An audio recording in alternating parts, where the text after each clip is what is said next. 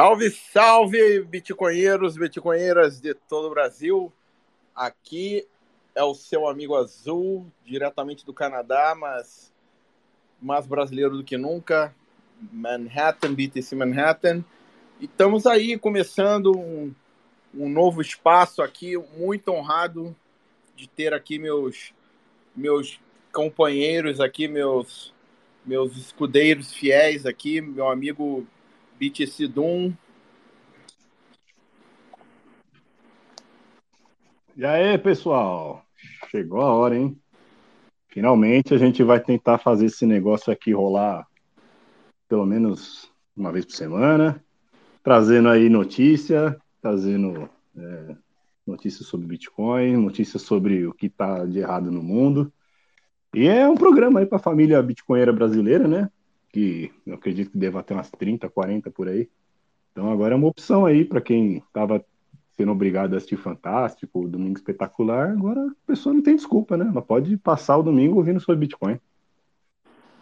Pô, dando, dando continuidade aqui na apresentação do painel, meu camarada também aqui do que atualmente trabalhando no McDonald's, meu amigo Didi Mossé. Como é que tá, meu nobre? Salve, galera, tudo bem? Eu pedi, falei que tava doente, não fui fazer o turno da noite hoje. E vou dar um migué todo domingo aqui, em vez de ficar flipping burgers, eu vou vir aqui fazer, falar mal de shitcoin, né? Um abraço, obrigado pela presença de todo mundo, vamos lá. E terminando a apresentação aqui também, the last but not the least, também, meu, meu camarada Jaraguá. E aí, meu camarada? Salve, salve, bitcoinheiros, tudo bem? Bom domingo a todos. E estamos aí junto no trabalho para falar de Bitcoin, né? E botar. Ver esse mundo louco aí, e o Bitcoin cada vez sendo mais adotado e tudo acontecendo ao mesmo tempo. Vamos conversar de Bitcoin hoje. Show. E aí a ideia é essa aí, conforme o, o Dum falou, entendeu? Manter um, um, programa semanal, dar um panorama, um resumo da, da semana aí, também falar, obviamente, do Clown World, né? Não, não podemos deixar de, de trazer as notícias aqui também que, que fizeram o nome do programa, né? Que, que justamente o, o que faz a gente. Quando a gente pensa assim que ah, o Bitcoin tá no bear market e tal. Pô, tu dá aquela desestimulada e a gente traz a notícia do Clown World e fala: não, não, não, tem que Bitcoin mesmo, não tem jeito. então é uma, deixa de ser um, um ópio reverso aí, né? É o único jeito que tem para tancar é, meu, você se afundar no Bitcoin, porque, olha, abrir, abrir o G1 hoje em dia, abrir o UOL, pelo amor de Deus, você fica louco. Pô, então vamos começar aí. Vamos começar aqui trazendo umas notícias aí dessa semana do Clown World aí, cara. O, começar com a notícia mais leve, né? Espanha aprovou uma lei que limita o uso do ar-condicionado. Imagina, cara. Como assim? Pois é. Essa lei aí é o seguinte: se tiver muito calor, você não pode ligar o ar-condicionado para passar de. Não pode ser abaixo de 27 graus, eu acho.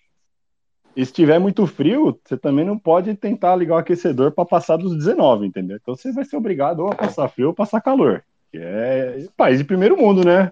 Olha que beleza. Então, os caras fizeram tanta merda com o negócio lá da Rússia que agora eles estão tendo que fazer é, essas medidas assim completamente loucas, né? Quem, ia, quem poderia imaginar há um ano atrás, cara, que a Espanha, que a Europa inteira está numa situação merda como essa? Você imagina? Isso aí é o, é o, tipo de notícia que você veria, sei lá, Argentina, Venezuela, Cuba, mas Espanha, bicho. Não, cara. Não, não só a Espanha, como a Europa inteira está profundamente ferrada nessa questão, cara. Eu acompanho de perto isso.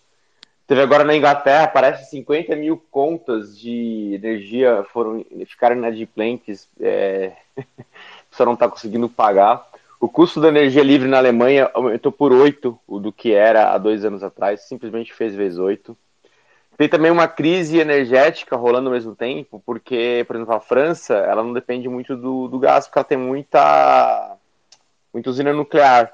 Só que aí a temperatura do rio está mais quente e eles não conseguem resfriar o reator usando a água do rio, porque senão vai passar acima do limite máximo que o rio consegue aguentar para manter a vida no rio. Então eles estão desligando é, usinas nucleares também. Aí não conseguem importar porque a, os países que produzem energia nuclear do lado, que é a Suíça, estão passando o mesmo problema.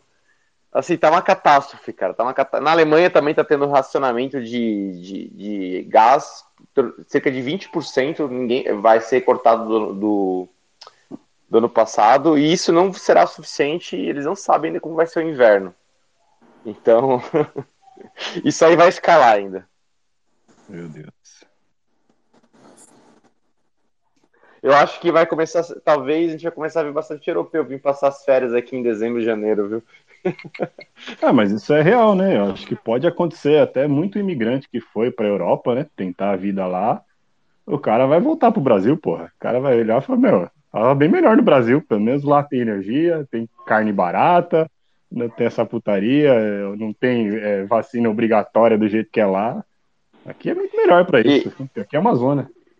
E assim, né? É, a Europa ficar do lado da Ucrânia na guerra contra a Rússia, assim, foi meio que já politicamente foi meio suicídio, porque a Rússia que basicamente é, produz toda a energia da Alemanha, né? E aí agora tem um analista geopolítico que eu gosto muito, até compartilhei no Twitter, o cara fez uma análise, né? Que a Rússia tem bastante estoque de ouro, ela tem bastante é, produção de alimentos, tem fertilizantes, tem energia, tem petróleo, tem gás. O que, que a Europa tem? A Europa tem euro. Aí a pergunta que fica, quem é mais rico? Pois é, e agora o que, que vai ser da Europa, né? Porque, por exemplo, a Alemanha era, era um dos países produtores lá da Europa, que tinha uma produção industrial alta. Por quê? Porque eles tinham uma energia relativamente barata, então eles conseguiam exportar e tudo mais. Só que agora, como que você vai competir com o resto do mundo com uma energia 20 vezes mais cara? Então, assim, eles se ferraram. Tipo, tá todo mundo ali na Europa de quatro para a Rússia, rezando para essa guerra de alguma maneira acabar logo. É, agora vai ter o problema que o o, o cara lá, o, como é que é o nome dele? O, o da Zelensky? Ah, não. Não, o, cara, Arthur, ah, o Arthur, Arthur. É, o Arthur Reis, ele fala bastante lá no blog dele, né? De que, tipo assim, a Europa vai precisar se financiar.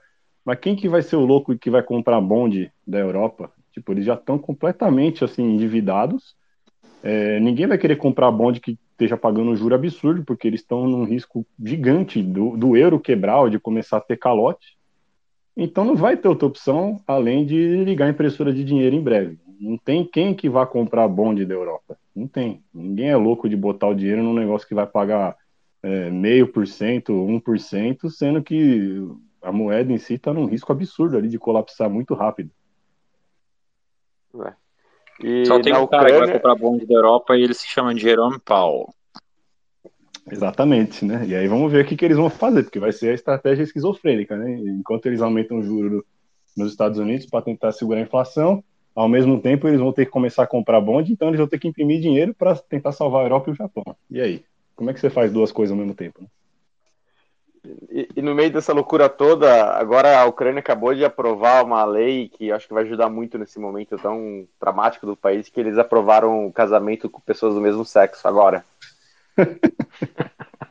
Agora vai. É, não, não, é, a Ucrânia é um barato, né? Porque eles é têm umas guerra, cara, é muita guerra.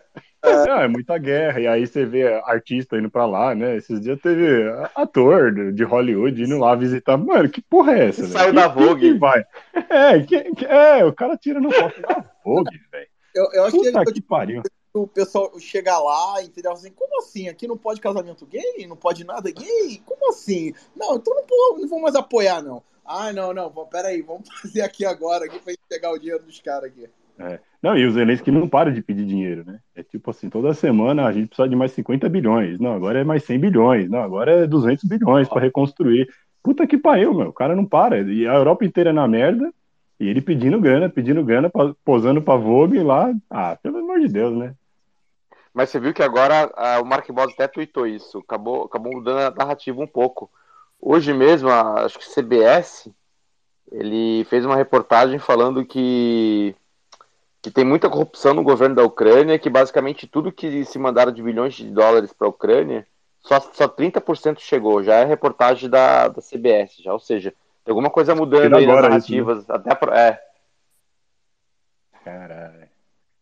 Bom, gira, girando aqui o, o painel aqui, outra notícia também que queria comentar com vocês também. Um pouco. É, pô, é, é, é, é tanta coisa. É tanto aqui que eu tô tão estarrecido. Deixa eu pegar uma aqui. Essa, essa aqui, por exemplo, do o FOT mandando o público se vacinar para evitar problema com a nova variante BA46 aí. Ou seja, pandemia 2.0? Em qual ciclo da vacinação tá? É a quinta dose ou sexta dose? Eu já perdi a conta, nem sei mais. Cara, é, é o booster quarto, booster da terceira variante, da quinta. Da quinta mas, mas é a mesma vacina de 2020 ainda, né? Isso que é o legal. Quer dizer, a, a, a, o vírus já nem é o mesmo, né? Tipo assim, é outro vírus, já mudou completamente, só que é a mesma porra de vacina da primeira variante, que não funciona mais. E, e vocês viram que o Jô Soares, a última aparição pública dele foi indo se vacinar, né? Pra tomar um reforço. Eita, e, e, o presidente, e o presidente do OMS foi entrevistado e falou que não se vacinou, não foi? Foi? É, então, esse aí, o, falaram que tiraram do contexto essa parada, que aquela entrevista era meio antiga e que depois ele se vacinou. Então, eu não sei se isso aí é, é, é verdade mesmo, eu não sei de quando que é aquela entrevista lá. Mas, cara, eu duvido muito que esses caras estão tomando todos esses boosters e tal. Pra mim, isso aí é só teatro mesmo. Você acha que os caras vão se vacinar? Você acha que o cara vai vacinar o filho dele de 10 anos com essa bosta? De jeito nenhum, mano. É só os trouxa. É. Bom, ah, só, só sei que, assim, se, se, a gente não fosse anônimo, a gente ia ter, teria perdido 20 pontos no nosso score do crédito social. pois é, ainda bem que somos anônimos aqui. Cortou o Pix. Corta o Pix. falando, falando em Pix, o, a próxima notícia é do Paulo Guedes, que teve no evento da XP, dizendo que os Estados Unidos mandam representantes para o Brasil para aprender com o Pix. Entendeu? Porque o Brasil é ponta, né, cara? Tecnologia de ponta. ponta. É, é, ele só não vem aprender a urna eletrônica e tal, né? Mas o Pix sim. A eletrônica de Wakanda, eles não nem chegam perto, né? Mas beleza. O Pix tá aí, vamos copiar. Mas o Pix é uma beleza mesmo, né? Eu também iria copiar, porra. Você faz um sistema onde o governo vai ter acesso a tudo que você tá fazendo de transação, sem precisar quebrar sigilo bancário, porra nenhuma, passar por banco, nada. Vai ter um log ali eterno de tudo que você fez. Ele vai conseguir pegar comerciante que tá recebendo dinheiro do Pix, mas não tá emitindo a nota direito.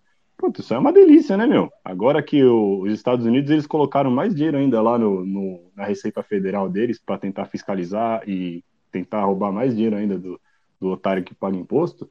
Porra, o Pix é maravilhoso, meu. E quem, quem que não vai querer o Pix? Eu também ia querer se eu fosse líder assim, para roubar dinheiro dos trouxas. Cara, isso, isso aí também é, foi notícia da semana também, né? Parece que eles vão fazer um crackdown em cima do, da classe média mesmo, né? Vão Vamos ver assim, se o cara tá sonegando lá 10 reais de dólares de imposto, né? E vão, vão botar uns caras para cima aí, né? Pois é, isso aí deve ajudar eles a sustentar o governo meio dia a mais por ano, né? Pela dívida que eles têm. E, e aquele vazamento que teve no, no FBI, FBI, FBI, né? Que eles tinham um, um memorando interno dizendo símbolos de organizações terroristas e lá no meio tava aquela bandeira preta e amarela dos, dos ANCAPs. É. Incrível. É. Não, e muita gente. E a bandeira de Gadsden também, é, e vários outros símbolos, tipo, e da, e da Confederação também. É, a galera do Twitter, muita gente é. A galera de esquerda acha que essa bandeira aí é uma bandeira fascista, né? Eles não têm nem noção do significado dela. E o nome também, eu acho que a pessoa que não entende vê anarco entendeu? Aí fala, nossa, os caras querem sangue, entendeu? Entendeu? A gente precisa combinar com o time de marketing aí pra, dar uma melhorada nisso aí, aí tá ok? Você sabe que com meus amigos, assim, co colegas, né, que começam a falar desse assunto, eu falo o termo voluntarista, voluntarismo. Porque define a ideia e sem a pecha, né, que tem. Boa. Pessoal, só dando um, um, um toque, eu estou recebendo várias é, solicitações aqui. A gente vai abrir o palco daqui a pouco aí. Então, a gente, a gente vai fazer a pauta, aí depois a gente vai abrir e vai trocar aquele bate-papo com, com geral, como sempre, né? Só mudou o formato do programa, a gente está organizando um pouco a bagunça, mas vai rolar aquele bate-papo legal também mais para mais para frente aí no programa. Então, deixa aí as solicitações aí que a gente vai abrir depois aí para pergunta, tá? Vai ser um bate-papo legal logo mais aí, como sempre. Beleza? Mas seguindo aí, tá? Outra. Deixa eu ver, outro tema que chamou atenção também. Ah, esse aqui não podia faltar, né, cara? Nancy Pelosi em Taiwan também foi. cara, assim, esse aí foi. É, é, já, já vi comentarista falando que foi ó, talvez uma das poucas bolas dentro do governo democrata, que os caras acabaram que ficaram no lucro, né? Porque a China olhou ali, até agora, pelo menos, não, não derrubou o avião dela, não jogaram um míssil na, em Taiwan. Mas, assim, foi. Queria saber a opinião de vocês aí. O que, que vocês acharam disso aí também? A, a, a China acho que só retaliou com sanções né, contra Taiwan. Né, que é o que o procedimento padrão agora do mundo, né? Se alguém faz algo que você não gosta, você vai lá e faz sanção. A Nancy Pelosi deve ter feito o trade da vida dela, né? Porque ela, ela fica especulando na bolsa, ela compra opção, não sei o quê. Ela deve ter comprado opção pra caralho. Foi lá e deve estar tá mais rica ainda, essa louca aí. Mas foi legal, né? É, foi legal porque a gente conseguiu é, ficar de olho nesse voo dela. Foi, foi um dia bem divertido lá para ver se ela ia morrer ou não, se a, se a China ia bater o avião dela. E ninguém gosta dela também, né? Acho que se a China matasse ela, ninguém ia ficar muito triste e tal. Só ia ter consequência de que ia começar uma guerra. Mas tirando isso, ninguém gosta da Nancy Pelosi, né? Acho que nem os democratas gostam dela. Então, eu tenho uma teoria aí que. Vamos voltar um pouquinho no tempo. Os Estados Unidos ele estava invadido lá no Afeganistão. Aí o governo e os eles são meio alinhados, mais ou menos, né? Os esquerdistas do Partido Comunista Chinês e os americanos democratas. E aí, para mim, não foi à toa que quando o, a China, o PCC, fez um acordo com o Talibã, todo o Talibã foi lá para a China, tiraram foto oficial e tudo, fizeram um acordo lá. Uma semana depois, os Estados Unidos saiu do, do Afeganistão entregou de bombejada bilhares e bilhares de dólares lá em armas, equipamentos, tanques, aviões e tudo de graça funcionando para o Talibã. Isso para mim não foi à toa, isso foi já em, em conchavo com a China, porque eles estão no mesmo jogo. Então, dentro dessa minha teoria disso, aquela questão da China e Taiwan estava muito pacífica, estava muito, sabe, sem, sem ingrediente novo. O que, que a China ia precisar fazer para ter um start? Ah, uma provocação Aí a, a Nancy Pelosi, para mim, ela foi para lá para começar a dar um burburinho, para começar um dominó que vai culminar lá em outubro, novembro, talvez uma invasão. Minha opinião. Não, sua opinião está certíssima. Se você pensa na Nancy Pelosi como uma representante do governo americano, é, mas você pensa no governo americano a serviço de uma minoria que está querendo destruir o mundo, faz todo sentido. Ela quer começar a guerra. Da mesma forma que as políticas de Agenda 2030 querem deixar a Europa com frio, com calor, com fome. Então, assim, o, o, o objetivo final dos caras é causar o caos, a entropia e caos para ter revolta social e, e dar merda e dar, reset, poder dar o reset. Se nenhuma outra teoria faz sentido.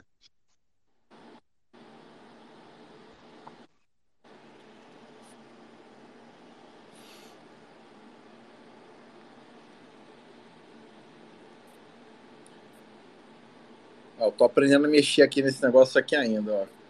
Acabei de postar uma, uma notícia aí, que assim, é de Bitcoin, mas meio que já fazendo a ponte, né, entre o Clown World e o Bitcoin. O Chris o Chris Berniski, que é o, foi um dos coautores do Crypto Assets em 2017, né? O cara é meio conhecido aí da, da, da bolha do, do blockchain, e aí ele já tá ali, ele tá fazendo força, dizendo, não, que não, o Ethereum vai flipar. Ele ele vive falando isso desde que o mundo é mundo, né? Ele é assim completamente. Uh, inclusive eu comprei o livro dele para ler e, nossa, é, tipo, não, não comprem, entendeu? É, é assim, é, é, ele fala tanta groselha no livro dele que é meio que fica difícil até de, de ter uma um, um, diálogo baseado em, em, em, teoremas econômicos ali com, com o cara, porque ele ele tipo ignora completamente leis ah, leis ou teoremas econômicos, ele simplesmente pega uma fórmula da cabeça dele e fala, não, porque a velocidade do dinheiro é essa, e aí o, se o Tolkien tem uma, uma, umas transações por segundo, logo a velocidade do token do, desse dinheiro aqui é maior. Então ele parte de umas premissas é, bem falhas, né? E aí ele mandou esse tweet dele ontem aí, que eu tô compartilhando aqui no, no espaço, dizendo que, que né, ah, o Ethereum, que é uma questão de quando, né? Que o Ethereum vai flipar o BTC. E, cara, isso aí não, não, é, é, completamente é, surreal, porque se o mercado perder essa confiabilidade do que o Bitcoin é o dinheiro digital, é o dinheiro da internet, se isso passar a ser um, um, o Ethereum ou qualquer outro shitcoin que venha, então o, a classe de ativo em si ela perde ela perde essa, essa propriedade, entendeu? Porque ela começa a criar competição. Então, diz assim, ah, isso aqui não é uma coisa que está que tá definida, né? Eu acho até que tem um teorema para isso, que, que, assim, a Lady Gresham fala do dinheiro mais forte, mas estou falando em relação a, a você estar tá numa classe de ativo e você ter competição entre entre é, como é que se fala? Entre a, a, a reserva de valor, né? O, o, Ethereum, ele tem o maior risco agora dele implodir depois do fork, né? Acho que, é, eu não lembro quem que falou essa semana, mas eu estava lendo sobre, que existe uma chance muito grande agora de, com esse fork do, do, do POS, é, a, a, rede se a, a, criar um fork na rede entre os mineradores que não vão aceitar eles perderem toda, toda a renda deles, acho que mais de 80%, eles vão continuar usando o, o Proof of Work, mas vai ter a rede POS e o, o Ethereum também tem aquele hard fork forçado, né, do, do time bomb deles lá, que eles têm que ficar atualizando de tempos em tempos. Então, é. Puta, eu não lembro quem que falou, mano. É... Deu uma entrevista lá para aquela Laura Shin. Mas existe um risco enorme do, do Ethereum forcar em três redes diferentes depois desse merge aí. Então, assim, é, o cenário para o Ethereum, antes deles começarem a falar de, de, se vai flipar o Bitcoin, sei lá o que, eles tinham que primeiro olhar para dentro e ver se o Ethereum vai sobreviver ao caos que está gerando aí, né? É, Imagina só, se você já tem alguma coisa rolando no Ethereum, se você é uma empresa e tal, que não sei, né? Quem, quem é o degenerado que, que usa essa rede para alguma coisa. Mas imagina a bagunça que vai ser se rolar um fork desse. A galera vai pular fora. Vamos usar uma outra rede qualquer que faça a mesma coisa com um custo menor e que não tenha um risco tão grande. Eu tava tretando aqui antes de começar os Spaces no Twitter, o, num tweet do Mises Capital, ele escreveu qual o real problema que o ETH resolve. E aí tem uns shitcoiners tentando defender. Um cara falou: Ethereum é uma ferramenta, é a melhor em criação de apps. Quando começarem a criar esses apps e rodarem bem na rede de Bitcoin, aí pode ser que Ethereum perca valor. Eu falei, a melhor criação de apps centralizados em uma blockchain que não tem nenhuma razão de existir, a não ser enriquecer founders eu sou melhor aqui em casa em comer rápido, mas isso não serve para absolutamente nada, então eu não tento vender esse skill. Daí o, o, animal respondeu: Você usa Google, Twitter, Facebook, etc., tudo centralizado, fica quietinho. Agora não pode existir uma blockchain que é centralizada, porque ela é centralizada nunca será um Bitcoin. Quem disse que ela é para ser melhor que o Bitcoin? São coisas totalmente diferentes. Assim, o cara é confuso por definição. Ele mesmo falou que Ethereum é um bicho diferente, que não precisa ser melhor que o Bitcoin, mas precisa ser melhor que o Google, Twitter, Facebook. Só que nunca vai ser, por design. Se está na blockchain e é minimamente descentralizado, descentralizado de menos para ser dinheiro ou para servir algum propósito de descentralização e descentralizado demais para competir com o Google, Twitter, Facebook, então não serve para absolutamente porra nenhuma. É, e cadê esses apps, né? quanto tempo faz que existe o Ethereum e, e, assim, qual app que existe lá que assim é, mudou a vida de alguém, que é imprescindível, né? Que não pô, consigo viver sem. Não tem... dos crypto, CryptoKitties, não, pô. Aí, não. Eu lembro quando, quando surgiu isso aí, eu fui fazer um curso de Ethereum porque eu queria entender o que, que era Ethereum. Né? Falei, porra, não é possível. Eu, eu devo não estar enxergando alguma coisa, porque eu olhava e eu achava que era uma bosta. Aí na época eu comprei um pouquinho de Ether, eu comprei um, um gato desse aí para ver qual é. E era muito estúpido já, né? Naquela época, assim. Não sei se mudou alguma coisa, mas era e, você gastava E mesmo se for para comprar uma JPEG de macaco, mesmo que for para comprar uma JPEG de macaco, já é melhor fazer na, na Solana, ou então faz em qualquer outro lugar, ou literalmente faz um copy-paste e salva no seu computador. Não, não faz sentido nenhum. Que, aliás, o, o, esse mercado de NFT acho que já morreu, né? Eu não sei se ainda existe alguma demanda por isso e tal. Isso ainda tem um pouco de buzz, mas eu acho que já morreu, né? Ninguém, ninguém mais compra essa bosta, né? Não, tem o Felipe lá que tá vendendo um curso pros trouxa que paga. É, pra vender curso sempre, sempre serve pra alguma coisa, né? Teve um cara também essa semana na Solana, né? Que é uma, uma, uma cópia do Ethereum diferenciada, né? o cara inflou 70% da, dos market share lá de, de, de DeFi, criando token, botamos como sintético para emprestar, ia outra plataforma, emprestava de novo e pegava. Eu vi uns moleques que fazia isso, né? É, genial, sensacional, cara. Genial, genial. Que também a Solana foi hackeada, né? É. Hackearam as carteiras Solana essa semana aí, foi uma desgraça. Quem tinha Não, dinheiro se fudeu todas essas duas redes, Solana e, e Ethereum, elas são hackeadas sistematicamente. É, cara, não tem duas semanas que não tem um hack. É sistemático. E o pessoal continua botando dinheiro lá, cara. Como é possível, cara? É, você não vê nesse tipo de comunidade é, ninguém ligando muito para essa questão de privacidade, boas práticas. Você tem uma, uma cold wallet, né, com, com seu fundo, os caras não estão nem aí. Eles instalam aquela, aquela extensão de browser. É, é Node, né? de, de fracassado e tal, né? Verifica, Eles colocam coisa... tudo no, na MetaMask lá, essas bostas aí, e depois são hackeados. Uma coisa idiota que nem verificar supply, pra quê, né? Pois é, não, isso, aí, isso aí é estupidez total, né? A galera do Bitcoin é muito chata, fica, fica pegando picuinha. É fascista, fascista. Esse negócio de ficar, não permitir hard fork é uma cultura errada. Tem que fazer hard fork todo mês. Inclusive Sim. o roadmap do Ethereum é só hard fork. Quando eles entram uma nova atualização, quem não atualizar é desligado da rede, eles, eles expulsam. É, então, que, é, que é esse time bomb deles, né? Eles têm um. Tipo assim, se você não atualizar o, o seu Node lá, começa a dar merda. Já era. Consegue mais... É, pois é. Coercitivo. E eu fico vendo esse roadmap aí deles para ir pro, pro Proof of Stake, né, cara? Eu dou risada. Se tivesse alguém para postar que isso não vai acontecer, eu até postaria, viu? Porque os caras é, é, adiaram é, assim, tipo, é capaz... 20 vezes. É, eu acho que é capaz de acontecer, mas assim, é, a questão é como que isso vai rodar, né?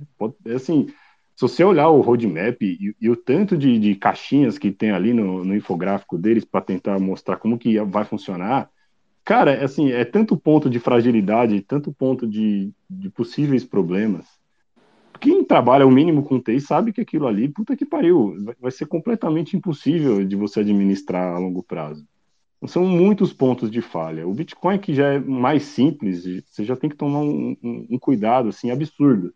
Você imagina uma rede Proof of Stake com sharding, com um monte de regra maluca, e, e, ainda você tem essa questão da centralização, que sempre vai ter algum comitê ali para ir mudando as coisas no meio. Cara, é um negócio louco. Tipo, uma pessoa que entra nessa tem que ser muito inocente. No mínimo inocente, para não falar burro.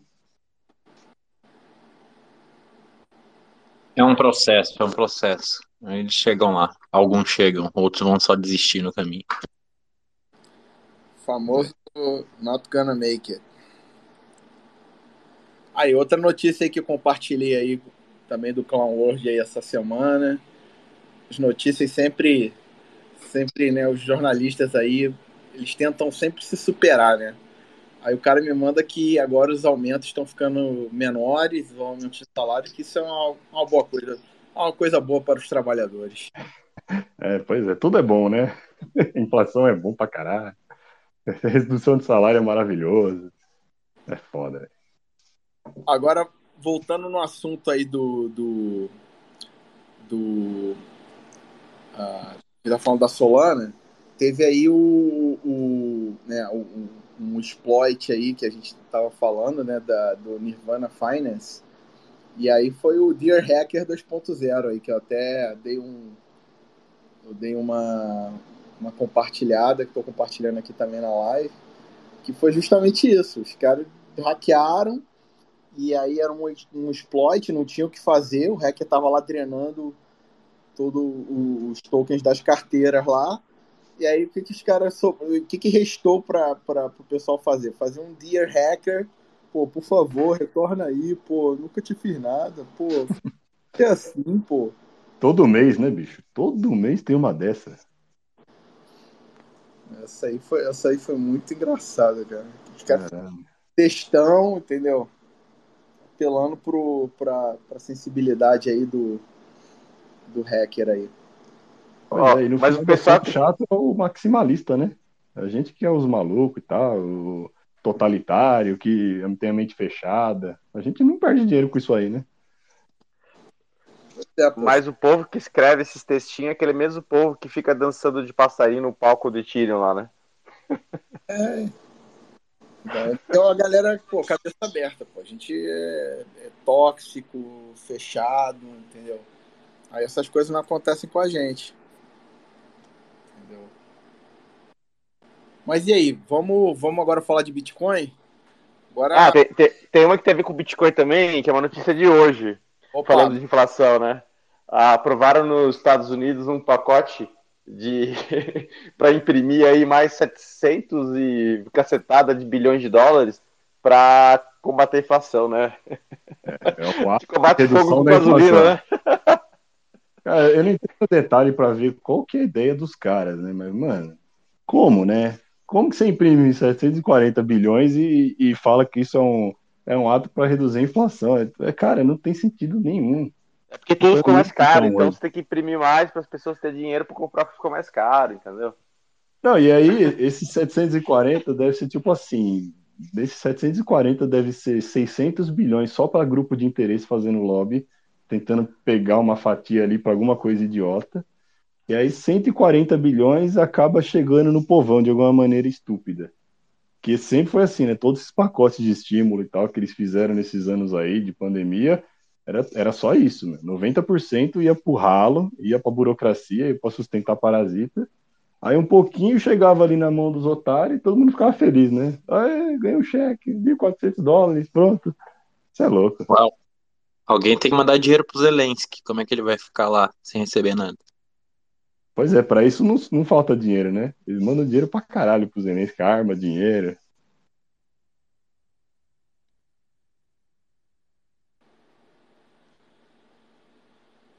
E aí, mais alguma notícia aí? Tem, uma aí do, do Canadá também, né? O, o nosso amigo aí, Manhattan, que adora o Trudeau. O Trudeau tava, tava andando de jatinho, né? Voltou de férias e tal, no jatinho particular dele. Ele e a família ali sem máscara, né? Sem distanciamento, tudo de boa. Enquanto isso, os aeroportos lá do Canadá, um puta do inferno, há meses, né? Toronto, Vancouver, o negócio pegando fogo, a galera horas perdendo voo aquele monte de regra. Se seu filho de 4 anos não usar máscara, os caras te expulsam do voo. Aquela putaria. E o Trudeau, né? Deve ter ido visitar a família lá em Cuba, sei lá. De boa, né, mano? Pô, não, e assim. O, o, o, absurdo é que eles, eles fizeram um app, né? Que, né, segundo a ideia era para controlar, né? A questão da pandemia, que era um app que controla é, eletronicamente quando a pessoa chega e tal. E o app tá até agora, entendeu? O pessoal assim, não, mas peraí, a gente não tá mais numa situação de pandemia, para que precisa do app? Entendeu? E o app tá aí, entendeu? pois é. E o Canadá parece que está sendo realmente o berço de testes aí da, do, do World Economic Forum, né? Porque é, os caras não, não cortaram máscara no, em aeroportos e voo ainda. Eles não. É, o, esse app que era para ser só usado na pandemia de quarentena, ele tá. O Trudeau já falou que vai deixar permanente. e é, tá tendo teste ainda randômico nos aeroportos ainda. Entendeu? Aí o cara perde o voo porque ele foi escolhido para fazer um teste, entendeu? Na, na chegada. Então tá assim, entendeu? É, é, parece que o Canadá tá sendo realmente o berço de testes aí da, do, do F aí tá surreal essa situação. Eu tive recentemente voando é, internamente mesmo e tava assim, a filas e filas e voo atrasado e voo sendo cancelado e tá de boa, entendeu? Ele tem um jatinho dele. Ah, outra coisa interessante, fizeram um levantamento né, de, de tanto que o Trudeau tá voando ultimamente no jatinho dele, e aí o cara que é tão preocupado com ecologia, né, o, o, o, o a, como é que é o nome? A emissão de carbono do jatinho dele, calculado pelas viagens que ele fez nos últimos três meses, já deu mais do que todos os caminhoneiros dirigindo de, de todos os lugares do Freedom Convoy. Entendeu? Então, assim, é, cara, é muita hipocrisia, né? É demais. Eu até te marquei no meme, que eu vou ver se eu acho aqui para compartilhar também, que é muito legal, né? É o cara olhando aí, assim, aí ah, o texto é assim: você tá ali olhando o seu canudinho de papel derretendo, enquanto o Trudeau tá ali andando de jatinho, né? Curtindo as férias e tal. É isso, né? Para os plebes é sempre a merda, né? O caos, a fila, o canudo de papel. E para esses caras aí, meu, tá tudo bem. Carne boa, jatinho, conforto, né? Vida boa pra caralho. É, esse, esse cara aí já. O que tem de, de camarada meu que saiu do Canadá por causa dele. Assim, não, esse cara não tem condição. Enquanto não tiver desse jeito, eu não, não volto pro Canadá. E eu, eu, eu, particularmente, assim, eu, eu, eu, fico naquela assim, cara, o Brasil até que não é tão ruim, não. Você pega ali uma cidadezinha no interior do Brasil e tal, entendeu? O governo não chega até lá, pô, o Brasil é ótimo. É, pra isso o Brasil é bom mesmo. E aí, Manhattan, quando que você vai fugir daí e voltar pro Brasil? Vir tancar aqui? Pô, tem que tomar coragem, porque aí é outro, é outro tipo de tanque, né, cara? A minha, o meu plano é chegar no Brasil aposentado, né? Porque aí eu não tenho que tancar. Vou só o Brasil para quem é, tá aposentado, assim, que não precisa trabalhar, é excelente. Agora ter que tancar o Brasil é complicado também.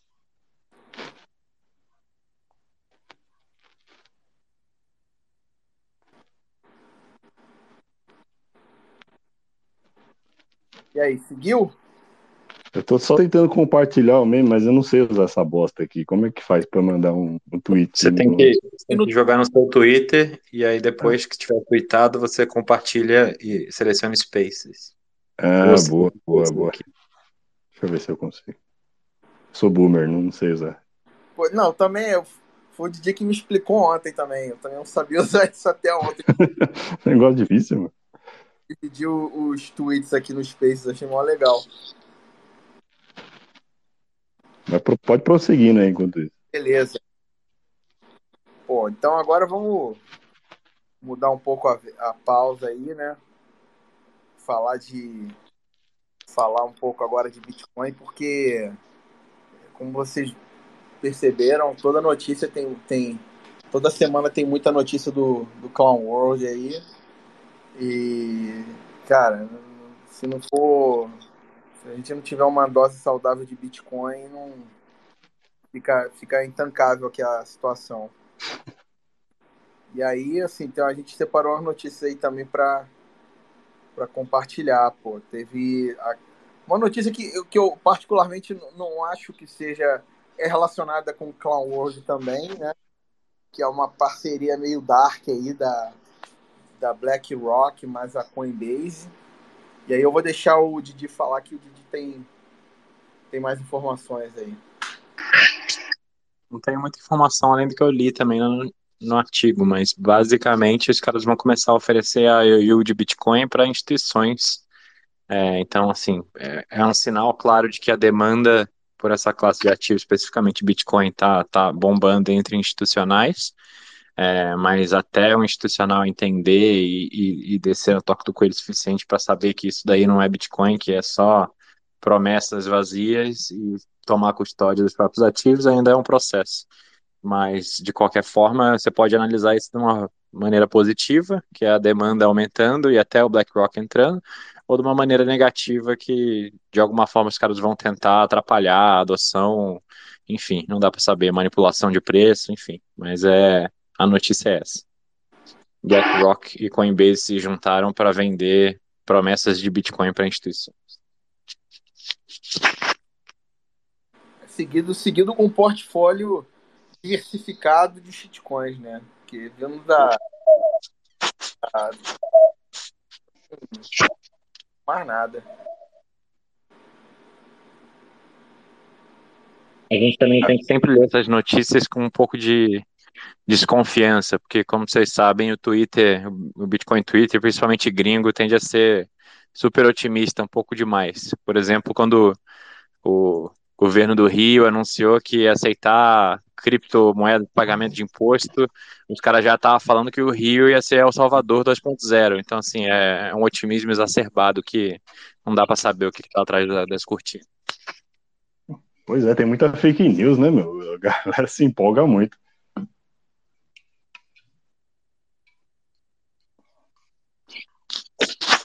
Tem uma notícia legal aí, acho que dá para seguir. É, a Galoy recentemente lançou um, um, dólar sintético que não usa nenhum tipo de shitcoin, não tem stable de dólar.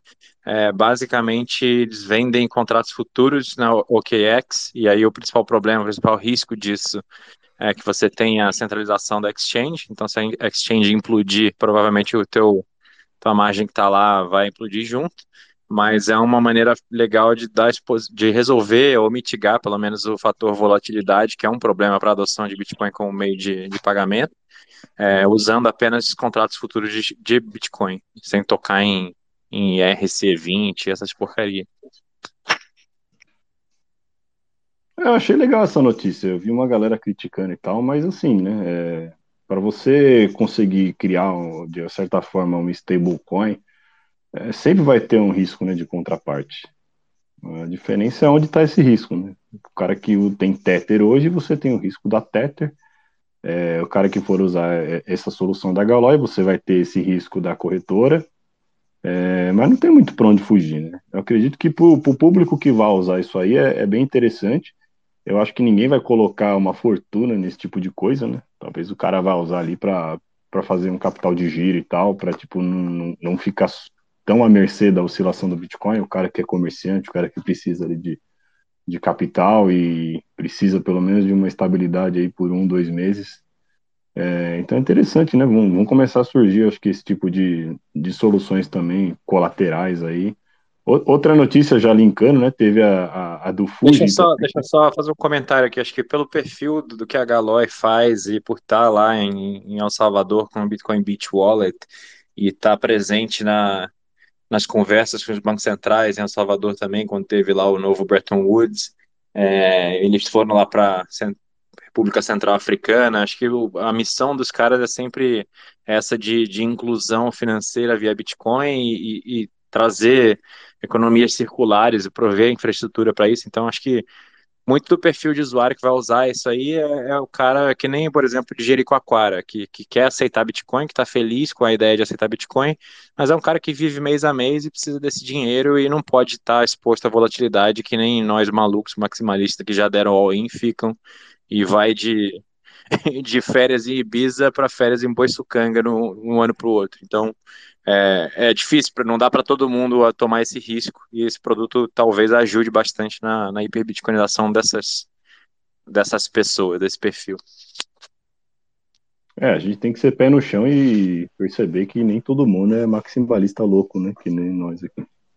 E, é. e aí, só, só, linkando também, tem a, a Fujimori também, né? Que eles vão começar a emitir também um, um stablecoin. Acho que o Jaraguá tem, tem mais detalhes sobre isso aí.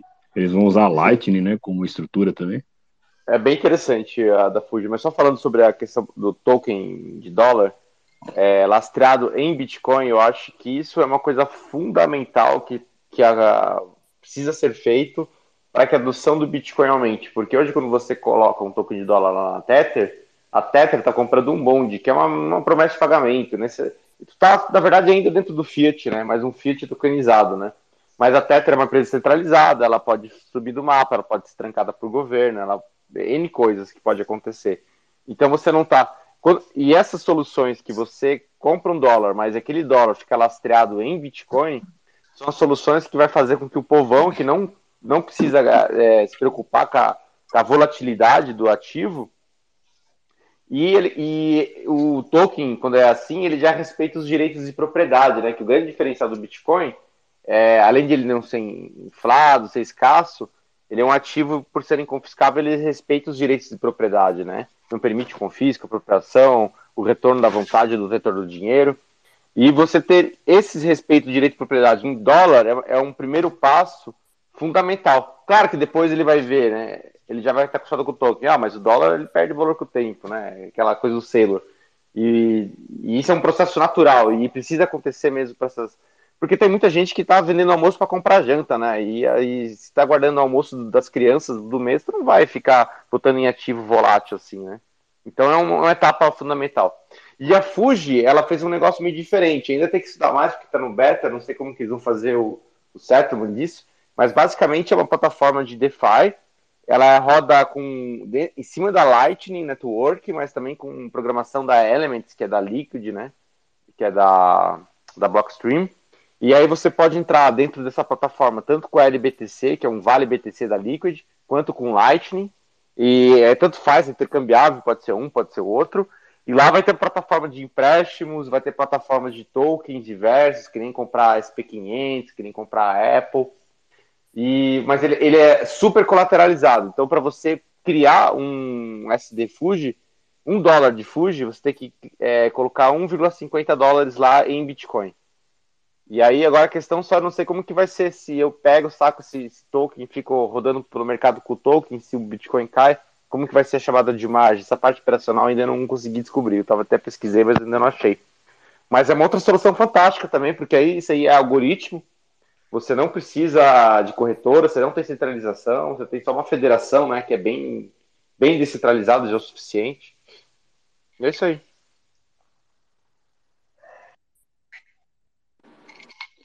Eu, eu, particularmente, eu acho uh, soluções da, da Liquid e a é, um pouco menos, é, como é que eu vou dizer assim, o risco de third party ali é menor do que, por exemplo, de uma corretora, né? Então, acho que pode ser um caminho aí a ser seguido aí. Vamos ver. Vamos ver os próximos desdobramentos aí. E assim, essa plataforma Elements, que é a plataforma da Blockstream, que, tá, que é a Liquid em cima, ela está proliferando de tal maneira, assim, com vários projetos saindo em cima. Aquela FedMint também, que está sendo proposto, que é uma rede nova, que ainda não tem bem a arquitetura formada, mas também é feita com base em, em Elements lá, que é... E assim, você tem todo um mundo para construir agora de segunda e terceira camada que tá, tá saindo agora, cara. É ser super autista pro Bitcoin, nossa. É, falando do Fed Meets, acho que é até legal a gente já puxar esse tema. É um negócio que, que tá em alta aí. Até agora, assim, eu, eu não consegui uma, uma explicação bem leiga do assunto, entendeu? Eu acho legal esse tipo de coisa ter uma forma assim de a gente conseguir explicar para uma criança de 5 anos entender o que, que é, né? Eu vou falar o que eu entendi, eu não sei o que vocês entenderam, mas eu imagino que o, essa rede do Fed seria como se, é, ao invés da gente colocar o, o o nosso patrimônio numa Liquid, que também é uma rede federada, né? É uma espécie de, de blockchain, é uma sidechain né, do Bitcoin. É, o, essas federações né, que, que o FedMint vai poder criar seriam como se fossem pequenas instâncias da Liquid. Então a gente pode, por exemplo, nós quatro criar uma instância dessa e pessoas que confiem na gente podem fazer o colocar o Bitcoin nessa rede e retirar um token que elas podem fazer tradear ali dentro de forma privada, livremente, e depois elas podem fazer o payout e resgatar de volta o Bitcoin. E também teria uma conectividade com outras instâncias dessa rede particular nossa, né? Então pod poderia ter a nossa pequena federação aqui, e aí também teria, sei lá, a federação do, da galera bitcoinheiros, e aí também teria outra federação com outras pessoas, e a, a galera poderia trocar tokens entre essas redes e quando quiser trocar de volta por Bitcoin, faria o, o peg out, né? Foi mais ou menos isso que eu entendi. É, é isso que vocês entenderam também? É mais ou menos isso que eu entendi. É, o, o escopo ainda está em desenvolvimento, né? Então, mas é mais ou menos isso que nem uma Liquid, só que a Liquid, para você ser um ente federado, é um processo burocrático. E nessa FedMint você poderia criar um token em qualquer garagem, assim. E aí você também consegue colocar é, jeitos de você ter um backup da custódia dos teus, dos teu, das pessoas que entram no teu node. Então, assim, isso meio que permite uma certa bancarização do Bitcoin, assim, né? Porque, por exemplo, eu tudo bem, eu guardo minha chave, eu só que eu, eu posso perder e tal. Eu gostaria de ter um gerente para caso meu celular parar de funcionar, eu falar para o meu gerente, meu gerente recupera o token. E essa FedMint vai permitir essa possibilidade de você colocar um tutor dos teus ativos. Só que isso também tem um trade-off. A pessoa tem que ter consciência que o banco pode roubar teu dinheiro e aquele gerente lá também pode. Então é um trade-off. A pessoa vai escolher. Ela quer a soberania ou não? Não, ah, não quero. Então eu, tu vai colocar lá, a pessoa vai, vai armazenar a chave. Se tu perder, tu vai lá com a RG, lá, apresenta lá o documento, ele vai te liberar de novo. Né? Só que a, a contrapartida disso é que se der problema, se alguém te fraudar, você botou na Atlas porque quis, né? Vamos supor assim, né? É, porque pensando que daqui a um tempo, né? É, pode falar. Eu acho que é legal a ideia, porque, assim, como você falou, é um trade-off e a pessoa escolhe se quer soberania ou não. E pelo que a gente vem observando, principalmente desde 2020, a gente está vendo que a maioria das pessoas não quer soberania e uma minoria esquisita quer.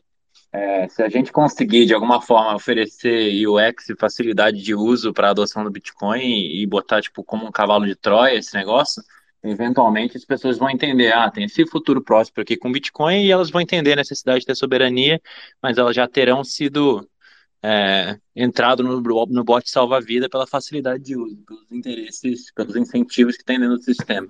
Realmente, hoje em dia, você tomar custódia das suas próprias chaves, salvar isso e cuidar bem e ser soberano é um negócio que ainda é muito complicado e assusta 99% das pessoas. É, e pensando a longo prazo, né, é, daqui a um tempo, vamos fazer a, a análise de que o Bitcoin vai estar valendo um milhão de dólares daqui a alguns anos. É, uma transação on-chain, pensando também que o Bitcoin, esse preço, o mempool dificilmente vai estar vazio, vai se tornar algo muito caro, uma barreira de entrada muito alta para quem ainda não começou a acumular, para quem mora num, num, país pobre e tal, que quer fazer um DCA, mas o cara, sei lá, ele consegue comprar o equivalente a 100 reais por mês em Bitcoin, é, o cara não vai transacionar tudo on-chain, porque para ele vai ser um custo muito alto, ele vai perder muito dinheiro só para ter o, o TXO dele ali, né?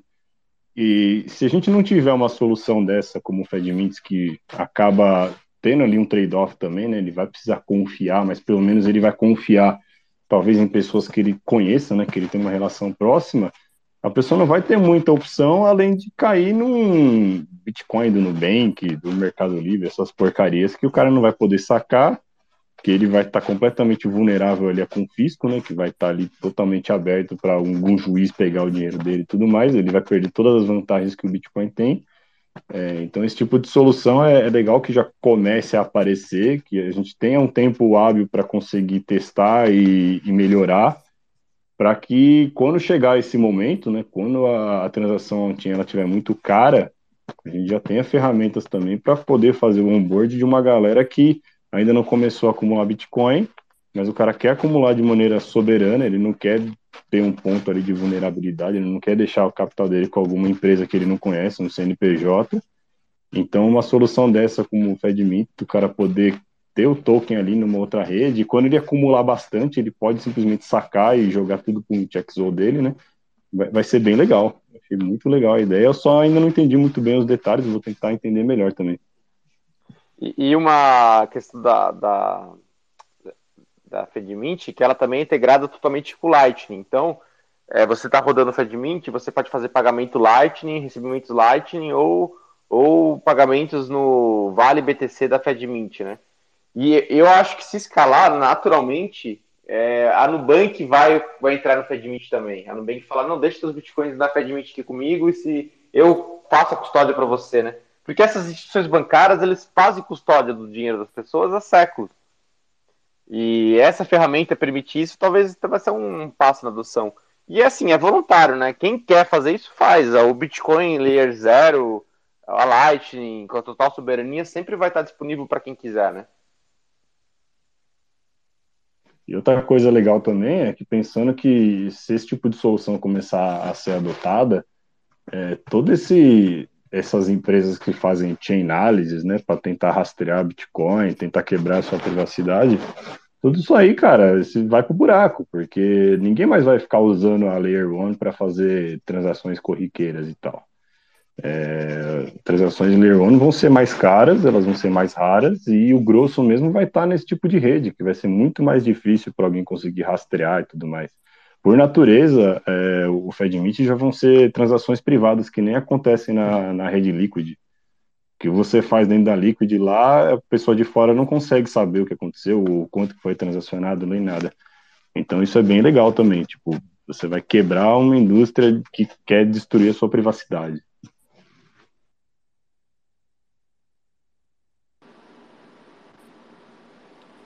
Pô, maravilha, hein? Isso para mim é Privacidade é uma coisa que, para mim, é, é, teria que ser algo que, uma vez que a gente consiga é, fazer com que o Bitcoin se fortaleça como um, um, store of value, é uma das características que vão ser importantes aí na luta que está para vir contra os estados, né? Que vai ter, vai ter, com certeza vai começar crackdown, vai começar a ter, sabe, é, é, vascu, é, vas, vasculhar endereço, né? E você só falar que ah, eu tive um acidente de, de barco, isso só vai funcionar enquanto a, o, a quantidade daquele endereço não, não mexer, né? Então você não mover, aliás. Então, importante isso aí também. Mas e aí, pessoal, vamos, vamos estamos é, numa marca aqui de uma hora, vamos abrir aí para a gente começar a interagir com o pessoal. Ou tem mais alguma, algum outro ponto aí que quer comentar? Tinha duas notícias ainda, três. É... Bom, o Banco Central da Inglaterra falou abertamente que prevê um período de severa estagflação, então os caras já estão cantando a bola abertamente, não é mais segredo para ninguém. Então acho que essa até dispensa comentários, todo mundo que já está careca de saber o que vem pela frente na economia, mas é interessante saber que o Banco Central da Inglaterra já está falando isso para o público. E um negócio legal é a River Financial, a empresa americana, lançou um DCA de Bitcoin com zero taxas. Eu estou na expectativa para ver quando que isso vai chegar no Brasil, se alguém vai fazer isso também, para você poder fazer teu DCA sem pagar taxa nenhuma. Seria um sonho. É, acho que, cara, era isso. Tem um vídeo do Mark Moss que eu queria resumir, mas ele é meio longo aqui. Acho que a gente podia abrir a, o microfone e depois falar disso. Maravilha. Maravilha. Pô, vou convidar então aí o pessoal que tem. Tô vendo várias pessoas queridas aí na, na, na audiência aí. Vou abrir aqui o, o palco aí. Já tô vendo aqui, ó, Vou convidar aqui o Vitão aqui já da Visão Libertária aí para dar um alô pra gente. Vamos começar, vamos bater um papo. Fala, Vitão. Prazer, meu nobre.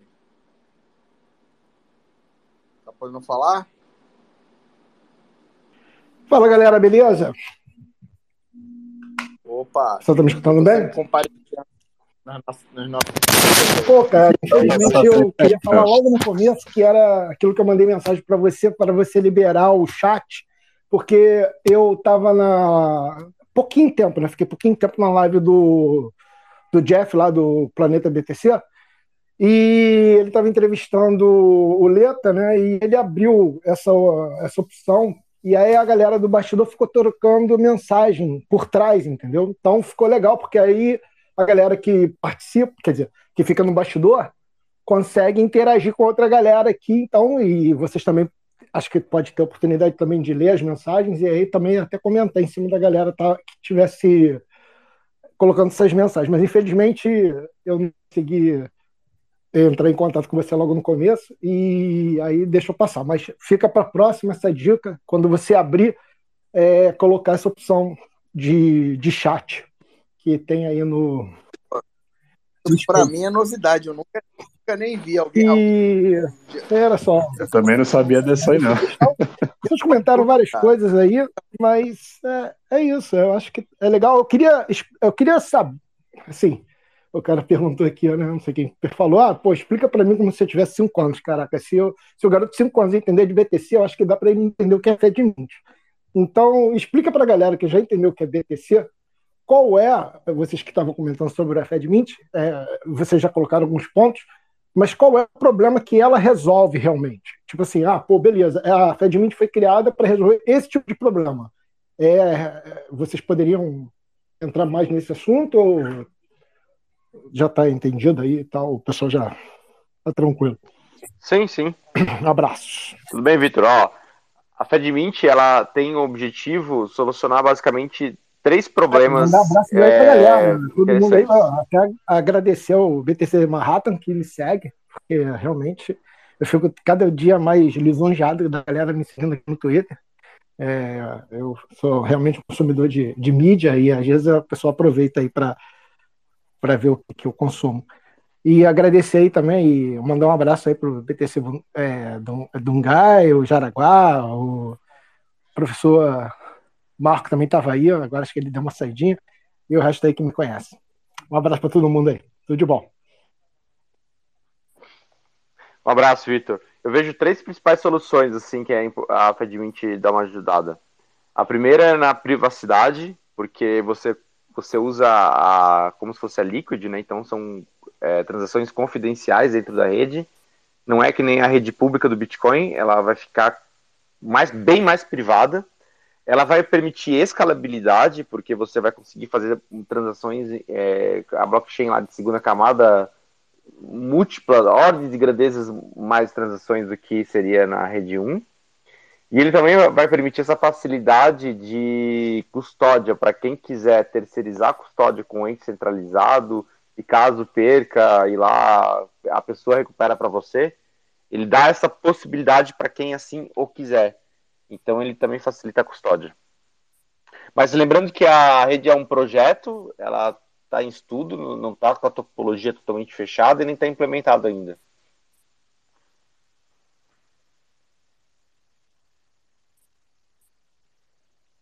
Show. Show. Alguém mais vai complementar aqui? Senão eu vou abrir aqui pro Leir aqui também. Falar também. Leir também. Pô, manja bem de, de Lightning também. Camarada, figura conhecida aí do, do Bitcoin Twitter aí. Pô, satisfação aí, cara. Obrigado por ter juntado a nós aqui. Fala aí, pessoal, beleza? Intancáveis. Gostei do nome, hein? Tamo junto, tamo junto. Eu, eu queria compartilhar uma, é, uma ferramenta, né? Que até o Rodolfo lá da, da CoinKite, ele compartilhou, ele retweetou. Eu acho que teve até pouca repercussão, mas eu comecei a assistir o videozinho dos caras e achei interessante, né? Basicamente, é, é um pessoal chamado aí no, no Twitter, eles estão com uma conta chamada é, Border Wallets é, vale a pena seguir ali e entender melhor. Eles criaram uma ferramenta para quem está querendo memorizar a CID né, de uma maneira mais fácil, mais prática, tá? Assim, na prática, isso, isso acaba sendo mais útil para quem tem medo de, sei lá, né? Chega a polícia na sua casa, é, arranca tudo que você tem ali e você acabou que você anotou a CID num pedacinho de papel e os caras invadiram, tomaram tudo, ou você teve que sair fugido de uma guerra, etc, né? O que, que vai acontecer se você não memorizou as 12 palavras, né? Então eles criaram uma ferramenta é, bem interessante, que inclusive ela, você usa ela offline, se você quiser, tá? Você não precisa, é, não fica nada armazenado no, em site de ninguém, mas você consegue usar ela offline. E basicamente você é, transforma a sua seed num padrão, né? Imagina aquelas, aqueles padrões de, de celular, de desbloqueio, né? Quando você quer abrir seu celular, você faz um desenho ali. É, é mais ou menos isso, né? que eles criaram. Então, você, eles pegam, é, montam uma lista é, que dão duas páginas mais ou menos, com as 2.048 palavras da, da BIP 39, né? E ali você você cria um, um desenho, né? Que é, é, a, a ideia do negócio é que um desenho é muito mais fácil de você memorizar do que uma sequência de palavras, né? Então você cria um, um desenho é, em cima dessa lista de 2.048 palavras, né? Da, da BIP 39, e, e aí você utiliza esse padrão para recuperar depois a sua, a sua seed, tá? É, eu preciso estudar melhor até entender, mas é, eu, eu, pensei já em fazer uma, uma brincadeira aqui, pegar uma parte aí, um, um, simbólica para testar, né, e criar uma, uma wallet dessa forma, uh, ah, para ter, ter algum Bitcoin é, 100% na sua cabeça, né? Porque a gente sempre, às vezes, na hora de dormir, você sempre pensa que no final das contas, se alguém chegar e você precisa sair correndo da sua casa pelado, você, você perdeu seus bitcoins, né? Se você não memorizou a seed. Então, se você conseguir né, é, ter a confiança de memorizar um padrão, que é muito mais fácil que memorizar 12 palavras, é, e usando essa ferramenta você recupera a sua seed. É, então você consegue ter uma, uma wallet 100% protegida aí, né, é, não, sensu, não, não confiscável, né? Então, eu queria compartilhar, a conta chama Border Wallets, é, no Twitter aí, quem quiser depois dar uma fuçada. E, bom, aí eu queria colocar um outro assunto, mas não sei se alguém quer falar alguma coisa sobre esse assunto aí, fazer alguma, alguma pergunta aí.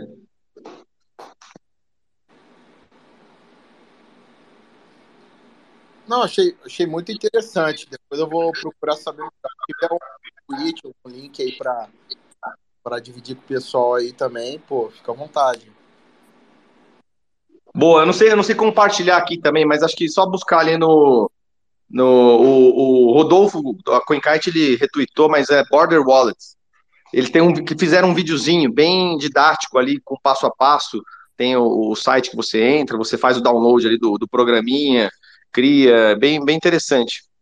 O, um outro tema que eu queria colocar aqui, que é mais acho que para reflexão, né, que eu tive pensando aqui nesses, nessas últimas semanas e vendo um pouco dos, dos textos da Lynn Alden, e, e, eu tô achando que, assim, por muito tempo, eu imaginava que o, o Ethereum iria colapsar, né, é, pela sua falta de descentralização, né, é, e eu acho que isso vai acontecer eventualmente, tá? Mas muito na linha do Stay Humble e Stack Sets, né? É, eu, eu acho realmente que, que pode ser que esses caras eles estão se cada vez mais se juntando ao, ao mercado tradicional aí é, financeiro, né? Aos bancos, aos governos estão se infiltrando. E eu acho que o, o Ethereum pode, antes de, de colapsar, né? Ele pode inflar por conta de ter um apoio dessa, dessa turma, né? Já que nesse novo sistema aí agora em setembro eles vão mudar do Proof of Work para o proof, proof of Stake, é, vamos dizer assim que o, o, banqueiro agora vai poder fazer parte, se ele quiser, dessa rede e vai ter poder, né? Poder de, de influenciar, de ditar, é, e eles vão tentar empurrar a narrativa de que não é descentralizado, etc. Mas eu acho que isso pode ser uma forma bem obscura de grandes players aí, pessoal que, que, que quer, não quer perder participação, né, no, no mercado financeiro global, esses caras podem encontrar no Ethereum essa, essa ferramenta. Então eu, eu acho, acho possível, tá? Durante muito tempo eu, eu dei risada da a ideia do flipping, né? É, e acho que está muito longe disso. Mas eu acho que antes de colapsar o Ethereum, que eu acho que ele, uma hora ele vai morrer pela centralização, né? Vai ficar tão escancarada a centralização que é, vai ficar inviável você utilizar é, o Ethereum como, como uma, uma moeda é, é realmente para você ter soberania. Então, mas eu acho que antes disso acontecer, eles vão empurrar essa narrativa é, e esses grandes players vão participar e vão promover o Ethereum mais do que nunca. Então, ele pode inflar e, e, e ter um, um período aí. Eu, eu quis trazer isso como uma reflexão, porque é, na linha do, do, da humildade, né? E a, a gente tem que ter a cabeça no lugar de de, de como que encararia, né, encararíamos uma situação dessa do Ethereum supervalorizando aí, né, e, e o pessoal depois vindo, né, zoados maximalistas, ó, oh, falei que o, que o Ethereum era superior, etc, olha só o market cap, vários trilhões, etc, é, é, e como que, que a gente pode lidar com isso, né? Não sei o que, que vocês pensam aí, se, porque a verdade é o seguinte, né, o Ethereum já está há um bom tempo aí, e, e agora eles é, se infiltrando dentro, no, nos bancários, aí nos, nos, nos, banqueiros, é possível que esse negócio ganhe uma sobrevida aí maior e, e surpreenda muitos de nós maximalistas, né, que, que sabe que, que, é um, que é um lixo empacotado ali, mas que, que a, gente, a gente sempre acha que o negócio vai colapsar rápido, né? Eu vou ficar lá seguindo as notícias, tomando uns goró, comendo umas carnes, entendeu? Tipo, para mim nada muda, entendeu? É, eu acho, eu acho assim, engra... É, eu acho que concordo com o que você falou, acho que não vai ser uma implosão do dia para noite, acho que vai é, a gente tinha acabado de falar aqui, né, dessa questão da BlackRock tá tá, por exemplo, tá fazendo parceria com a com a Coinbase, né? Então, com certeza tem alguma agenda, alguma coisa aí por trás. E o interessante disso tudo é, é, é a vantagem aí da, da, de você ser maximalista é que para a gente não muda nada. A gente tá ali, Bitcoin, tal, buy and hold, simples, entendeu? E aí eles vão, eles vão ter aquele momento euforia, mas vai ser, vai ser muito divertido ver quando o castelo de cartas cair, entendeu? Porque é, é, não tem. É, é, a lei da matemática ela é impiedosa, entendeu? Ela não tem. Você não consegue é, é, enganar os números, né? Então vai chegar uma hora que o negócio vai colapsar por si só mesmo. Eu compartilhei aí o, o Border Wallets, o link para a thread aí, bem interessante a ideia, ainda não parei para dar uma olhada, mas bem legal. E, e, esse negócio do Ethereum, cara, é, realmente pode acontecer. Eu acho que vai entrar muito capital aí para tentar fazer propaganda, para vender o POS como uma iniciativa ESG, um negócio verde. Isso vai convencer muito NPC, muito otário, de que o Ethereum é superior ao, ao Bitcoin de alguma maneira, né, que seja uma maneira moral, uma maneira verde.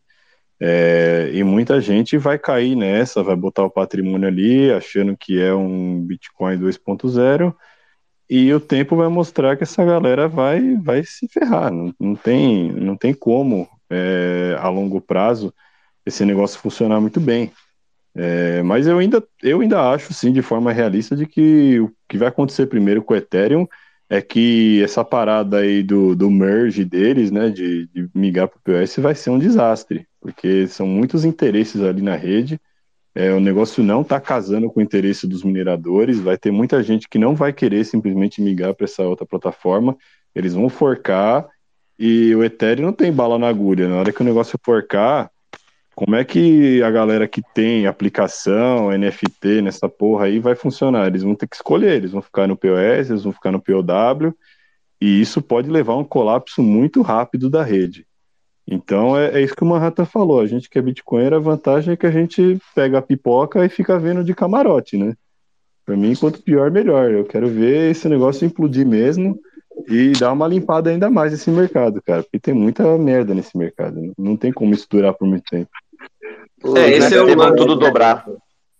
Vocês me deram uma é. ideia de negócio. Você pega custódia dos bitcoins das pessoas, em troca você dá Ethereum e emite tokens de crédito de carbono que não valem porra nenhuma. Vai ter um monte de gente vendendo isso sendo ESG friendly e você faz darwinismo financeiro. Gostei. Vamos, vamos ver se, se é viável esse negócio.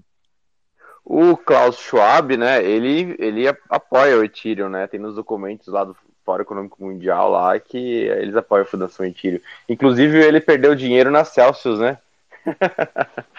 tu vê, né, cara, esse povo aí... Você não sabia, não, que bom, que bom que ele é. É, o Fórum Econômico Mundial tinha dinheiro na Celsius, cara. Olha aí. É engraçado, porque eu, eu, eu fico observando é, a propaganda que essa galera faz. É, então, por exemplo, no site lá do, dos gordinhos do Jovem Nerd, ficou por meses na capa do site dos caras uma matéria falando mal de Bitcoin, falando tinha criptomoedas e o fim do mundo. Uma matéria horrível, muito tendenciosa, falando que a mineração era um problema e tudo mais, e que o Ethereum ia ser a solução, porque eles iam migrar para o POS, que é uma solução verde. Assim, é, existe muito interesse é, dessa galera que mama na moeda fiat, né, que tem crédito subsidiado e tal, que está ali do lado da impressora de dinheiro, em promover esse lixo do Ethereum, porque eles sabem que aquilo ali é algo fácil de capturar. Eles sabem que se a galera migrar para o Bitcoin, eles estão fodidos. Então, vamos promover o Ethereum, porque o Ethereum a gente consegue empurrar essa narrativa é, virtuosa de que o Ethereum está salvando a floresta, não está matando a girafa da Amazônia e tudo mais. E isso vai levar muito otário para comprar essa porcaria e tal, achando que, pô, legal, né? Se, se tá aqui no site do Jovem Nerd, então realmente deve ser bom. É, eu, eu quero me sentir virtuoso e tal, eu quero tomar minhas cinco doses, então eu vou comprar esse, esse negócio aqui que estão me falando, e o Bitcoin é coisa de fascista, da extrema-direita e tudo mais. E vai ter, isso aí vai durar por muito tempo. E quanto mais o sistema colapsar e, e mais essa galera ficar assustada, melhor ainda vai ser, né, para o Bitcoin, porque a narrativa vai sempre atacar, atacar, e quem tiver Bitcoin vai estar tá muito bem, vai estar tá muito bem, porque vão ser realmente os remanescentes. A gente vai ver que o Bitcoin está ganhando quanto mais essa galera continuar atacando sem parar, em tudo que é lugar, toda a mídia que tiver, eles vão bater, vão bater, vão bater.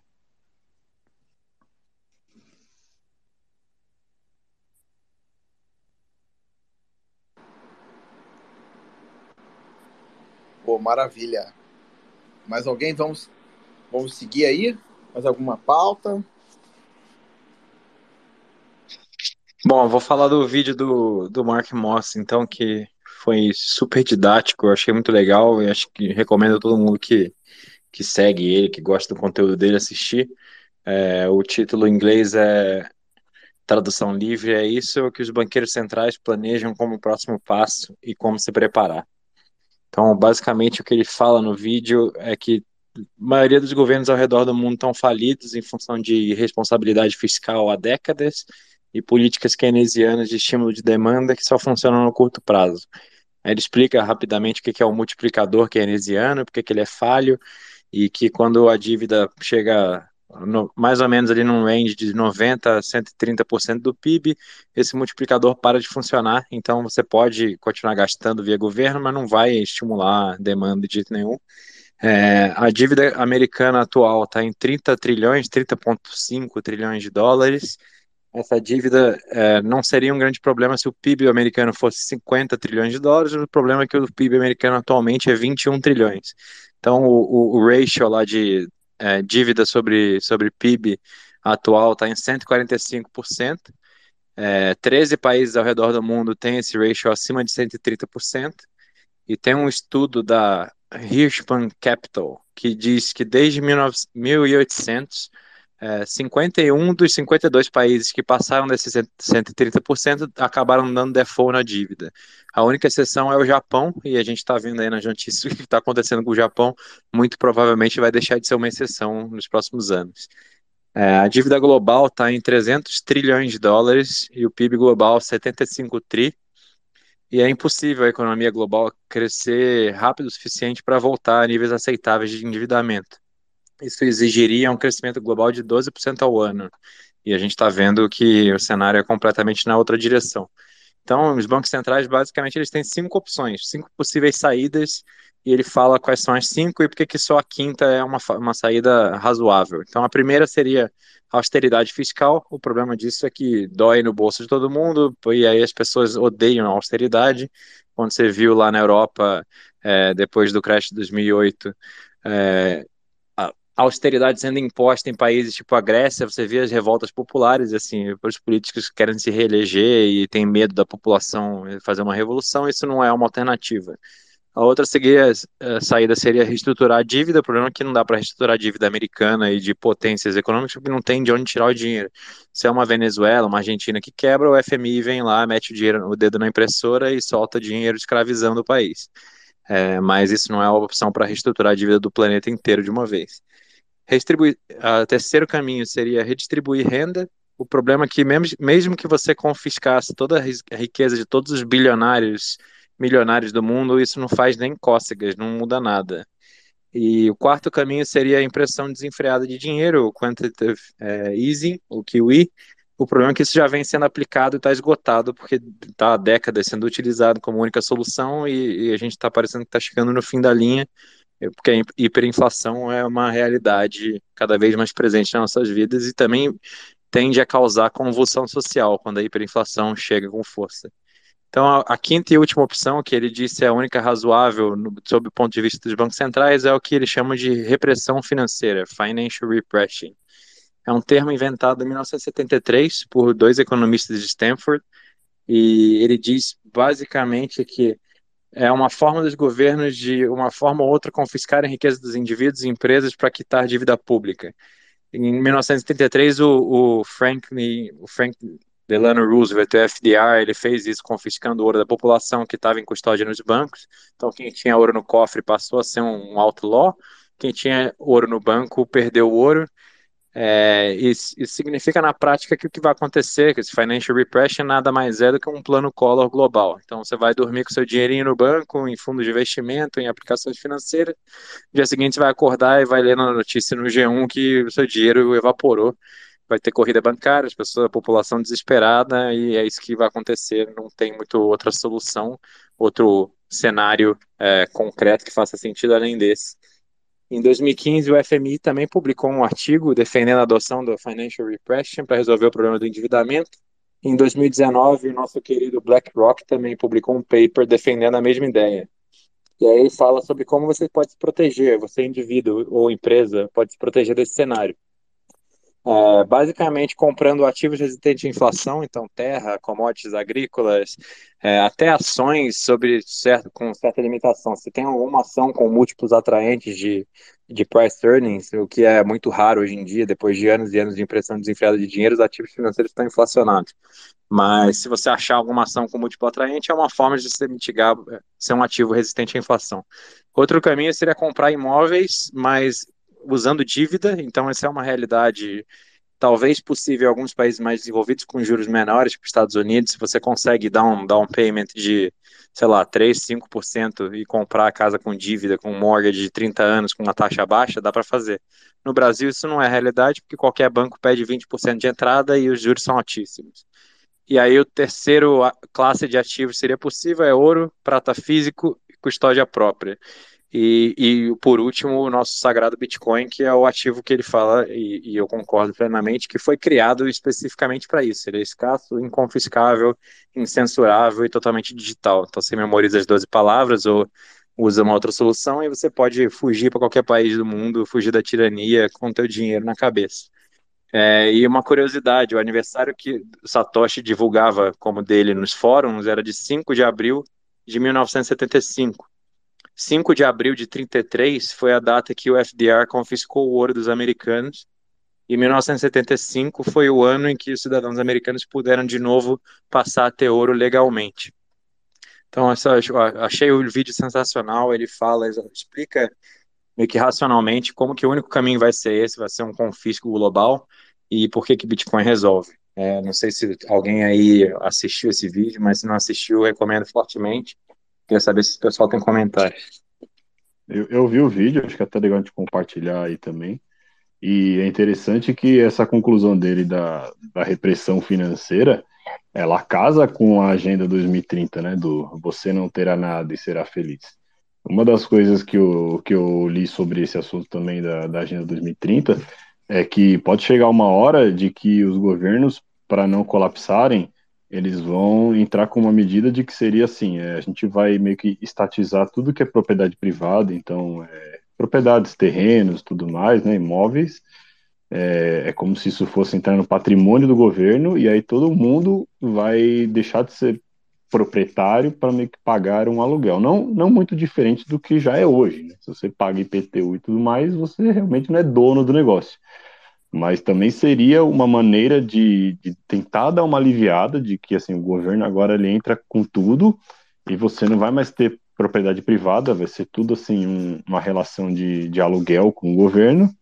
E a questão da repressão financeira seria isso também, tipo, você tem um bom score, você é um bom cidadão, você é um cara que não compartilha fake news, você é um cara que né, faz tudo bonitinho do jeito que a gente quer. Então você vai ter mais privilégios nesse sistema, né? Vai ser, não vai mais existir dinheiro, vão existir créditos sociais. E o cara que for mais obediente ao regime, ele vai ter mais benefício. O cara que não for, ele tá lascado, né? Então, basicamente seria isso. E, cara, olhando assim o panorama geral, realmente não tem muito para onde fugir. Eles não vão querer a hiperinflação, é, uma, eles vão tentar evitar isso o máximo possível, porque isso cria convulsão social, e convulsão social, é, eles perdem o poder, né? É, você vê lá o que está acontecendo é, no Sri Lanka. um negócio desagradável, né? É, então, e, e aquilo, é, você vê que eles estão meio que testando isso, Sri Lanka, Holanda, parece que é tudo um laboratório, né? Para eles verem assim, ah, vamos, vamos ferrar com a agricultura desse lugar e vamos ver o que acontece. Ah, deu ruim no Sri Lanka, beleza, agora vamos para Holanda, e vai dar ruim lá também. Agora vamos para o Canadá, vamos para Austrália, que são os países mais vulneráveis aí, e vamos vendo o que dá. E eles vão testando para ver. Eu acho muito engraçado e surreal. Os caras são muito sádicos, porque assim, o plano deles é totalmente aberto. Eles falam exatamente o que, vai faz... que vão fazer e eles vão lá e fazem e a galera aplaude. É, é muito absurdo de assistir. Tipo o filme do James Bond, né? O vilão vai lá com o plano dele inteiro, aí fica o pessoal com aquela cara de Pikachu, depois, oh, é, tipo. É, mas é isso, é porque Fala, eles têm muita gente no, no, na folha de pagamento, né? Porra, a imprensa inteira mundial tá na mão dos caras, véio. Aí fica fácil, né? Você empurra qualquer agenda, você vai ter essas matérias que nem a que o Didi compartilhou, de que tipo, ah, é, seu salário não aumentar vai ser bom. Não, a inflação não é tão ruim. Porra, você tem, assim, é, essa galera que tá do lado da impressora de dinheiro, imprensa, acadêmicos, tudo mais, defendendo qualquer porcaria que você faz, você não tá nem aí mesmo. Você vai lá, dá risada de todo mundo, abre o plano, faz que nem o Klaus Schwab, faz que nem a galera da UF, que fala abertamente em reduzir a população mundial, em controlar o dinheiro. Eles não estão nem aí, né? Tá todo mundo na mão deles. Esse papo de plano Collor mundial, o Stuberger tinha falado isso há uns dois anos atrás, né? Ele, ele previu isso. E essa questão da dívida que ela está no momento que os juros de 3% já torna impagável, e é o que o Greg Foss fala de espiral do débito, né? Que é matemático, é 100% de certeza que as dívidas soberanas vão colapsar. Não é, é só, só, só resta saber quando, né? E tem um estudo que eu até tuitei essa semana, porque agora eu peguei a, perdi a fonte, mas eles pegaram um estudo dos mercados diversos ativos, diversas classes de ativos, durante os períodos de estagflação, que é recessão com inflação, né? Que foi 200 por, 18% do período. E aí verificaram o desempenho desses ativos, é, ações, ouro, commodities, e basicamente com estagflação, que é o que a gente está vendo agora para a próxima década do mundo, o ativo que melhor performou foi o ouro e segundo lugar foi commodities. E, então, assim, vai em linha com, a, com o Bitcoin ir bem também nesse ambiente desafiador. Fala galera, beleza? Eu só queria comentar uma coisa que eu esqueci. É, foi uma notícia também da semana e é uma notícia interessante para a gente que é bitcoinheira. A galera do Use Cripto mudou o nome, agora é Áreas Bitcoin. E aí eu queria saber de vocês sobre esse assunto, né? Que foi notícia, até uma entrevista lá nos Bitcoinheiros também, elas deram. E quem vocês gostariam que fosse a próxima pessoa que fosse Bitcoin only ou Bitcoin First. Eu não quero mais usar a palavra maximalista, porque o Reicher, na entrevista, falou que é uma palavra criada por um cara muito babaca, e eu não quero mais ficar dando palco para nego babaca na vida, não. Então, agora, para mim, é, só existe Bitcoin Only ou Bitcoin First. Um abraço aí, Victor, gente. Obrigado. Você sabe, Vitor, você sabe quem foi o babaca que criou esse nome? Não, não é, quem, é, foi, quem foi o babaca? Eu sei que o pessoal comentou o, lá, mas eu o, fundador, o fundador do Ethereum. Mas a gente não liga muito para usar esse nome, né? A gente abraça, né? Que nem aquela vez que teve a matéria falando que bitcoinheiros são psicopatas e tal. Pô, aquilo lá é maravilhoso. Beleza, então. Então todo mundo é psicopata. Não tem problema nenhum. É, o legal é que a gente não liga para isso, né? Pode xingar, pode falar o que for, vamos adotar. Então a gente é maximalista, tóxico e tudo mais, sem problema nenhum. Efeito Streisand, né? Pô, isso aí, entendeu? Eu... Mas assim, é, pô, só para responder, Vitor, a tua pergunta, cara, eu acho que assim, sabe aquela coisa do tipo, eu não sinto falta de ninguém, mas eu acho ótimo quando, quando eles se tornam é, Bitcoin only, né, ou maximalistas e tal, porque é, eu acho que é o, é o caminho, né, é o, é o, é o arco, do, a jornada do herói, entendeu? Eu acho que quando eles chegam nesse ponto, é que eles viram realmente que a gente está no. O endgame é outro, né? E aí que não é só pela tecnologia do blockchain, da NFT, da, do tokenzinho, de não sei o quê, entendeu? Não é aquela cumbalaia que, que o pessoal acha que é. Né? Então, quando chega nesse ponto que a gente vê é, a, é, influencers e, e, educadores voltando conteúdo para Bitcoin Only, pô, a, gente, a gente recebe de braços abertos, entendeu? Com, a, com, a, com a toda a nossa toxicidade, mas é, é, eu acho que a reação é sempre receber de braços abertos. É como se fosse a história do filho pródigo, entendeu? É, o, o, filho pródigo volta a casa e o pai recebe de braços abertos, porque a gente sabe que, que o, a nossa missão é muito mais do que ficar rico com um tokenzinho de virtual, entendeu? A gente está numa missão aqui que ficar rico vai, vai, vai ser uma consequência de, do, do, dos desdobramentos, mas a, a missão que, que é um, como o Renatão fala, um imperativo moral que o Bitcoin é, que é destruir essa, esse império Fiat aí que, que se instalou, né? Na, na realidade aí que, que causa tantas mazelas aí mundo afora. Esse é o meu tio Santos aí. Você vê que assim, pessoas que têm integridade moral, elas naturalmente elas vão acabar virando maximalistas, né? não tem muita opção. Agora, uma, uma, questão é, é mais fácil você ser maximalista quando você, quando a sua fonte de renda não é falar de Bitcoin. O que a gente está fazendo aqui, nós quatro, é fazer um programa semanal porque por hobby, né? A gente não está interessado em ganhar dinheiro nem nada. Eu entendo que, para essa galera que quer criar conteúdo, você fica muito mais limitado quando você vai falar apenas de Bitcoin.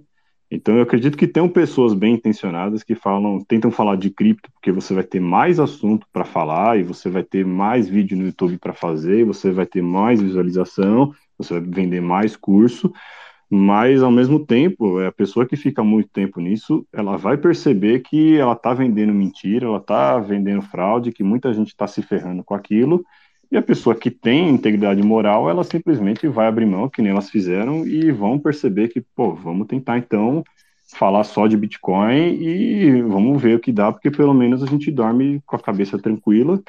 E muita gente não faz isso, né?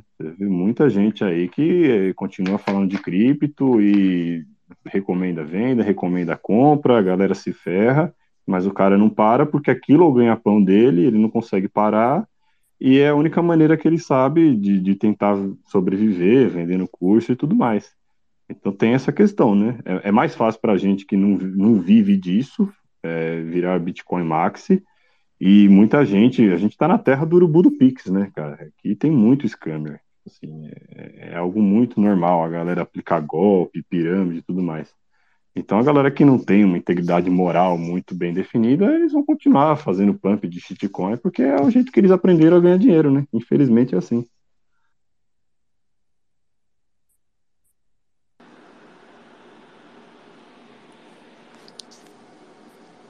E aí, pessoal, vamos caminhando já para a reta final aí do, do nosso, do nosso bate-papo.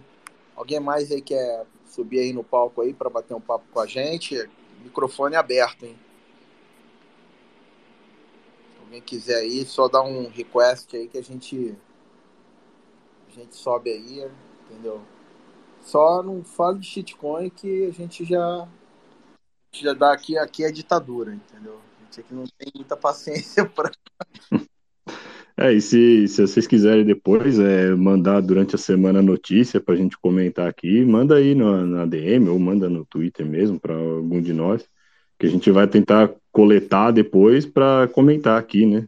É, toda semana, tentar meio que falar um pouquinho de cada notícia, notícias intancáveis ou notícias sobre Bitcoin e tudo mais.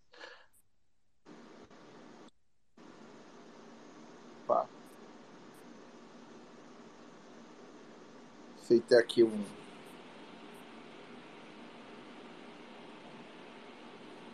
Causticidade. Opa. Tá, tá, já tá aceitar, aceito já, meu nobre.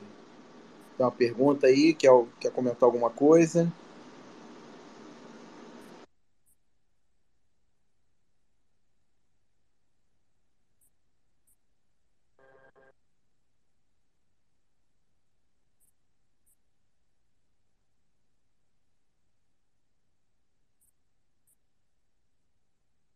Acho que deu ruim aí, acho que ele caiu.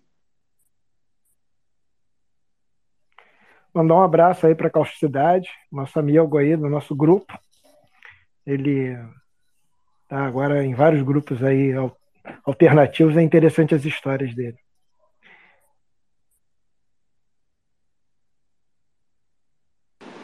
Bitcoin é para todo mundo, né? É o que eu falo. É para os amigos, para os inimigos, entendeu? Opa, peraí. Como... Eu... Deixa eu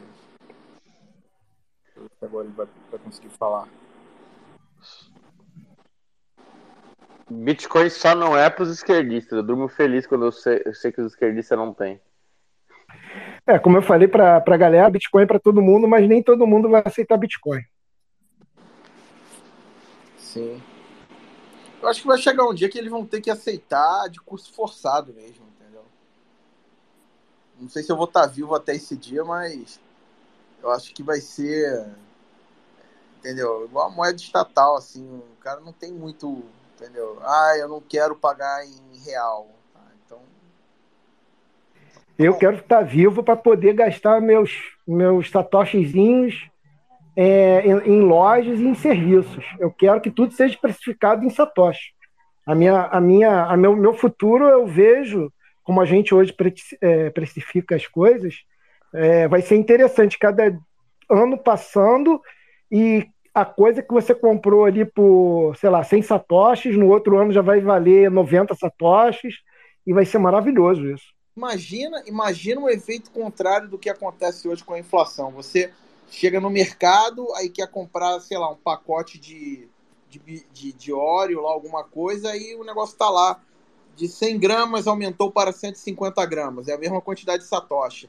Falar, ah, droga, aumentou de novo a quantidade de biscoito no pacote. Ah, só tamanho família agora que eles estão oferecendo.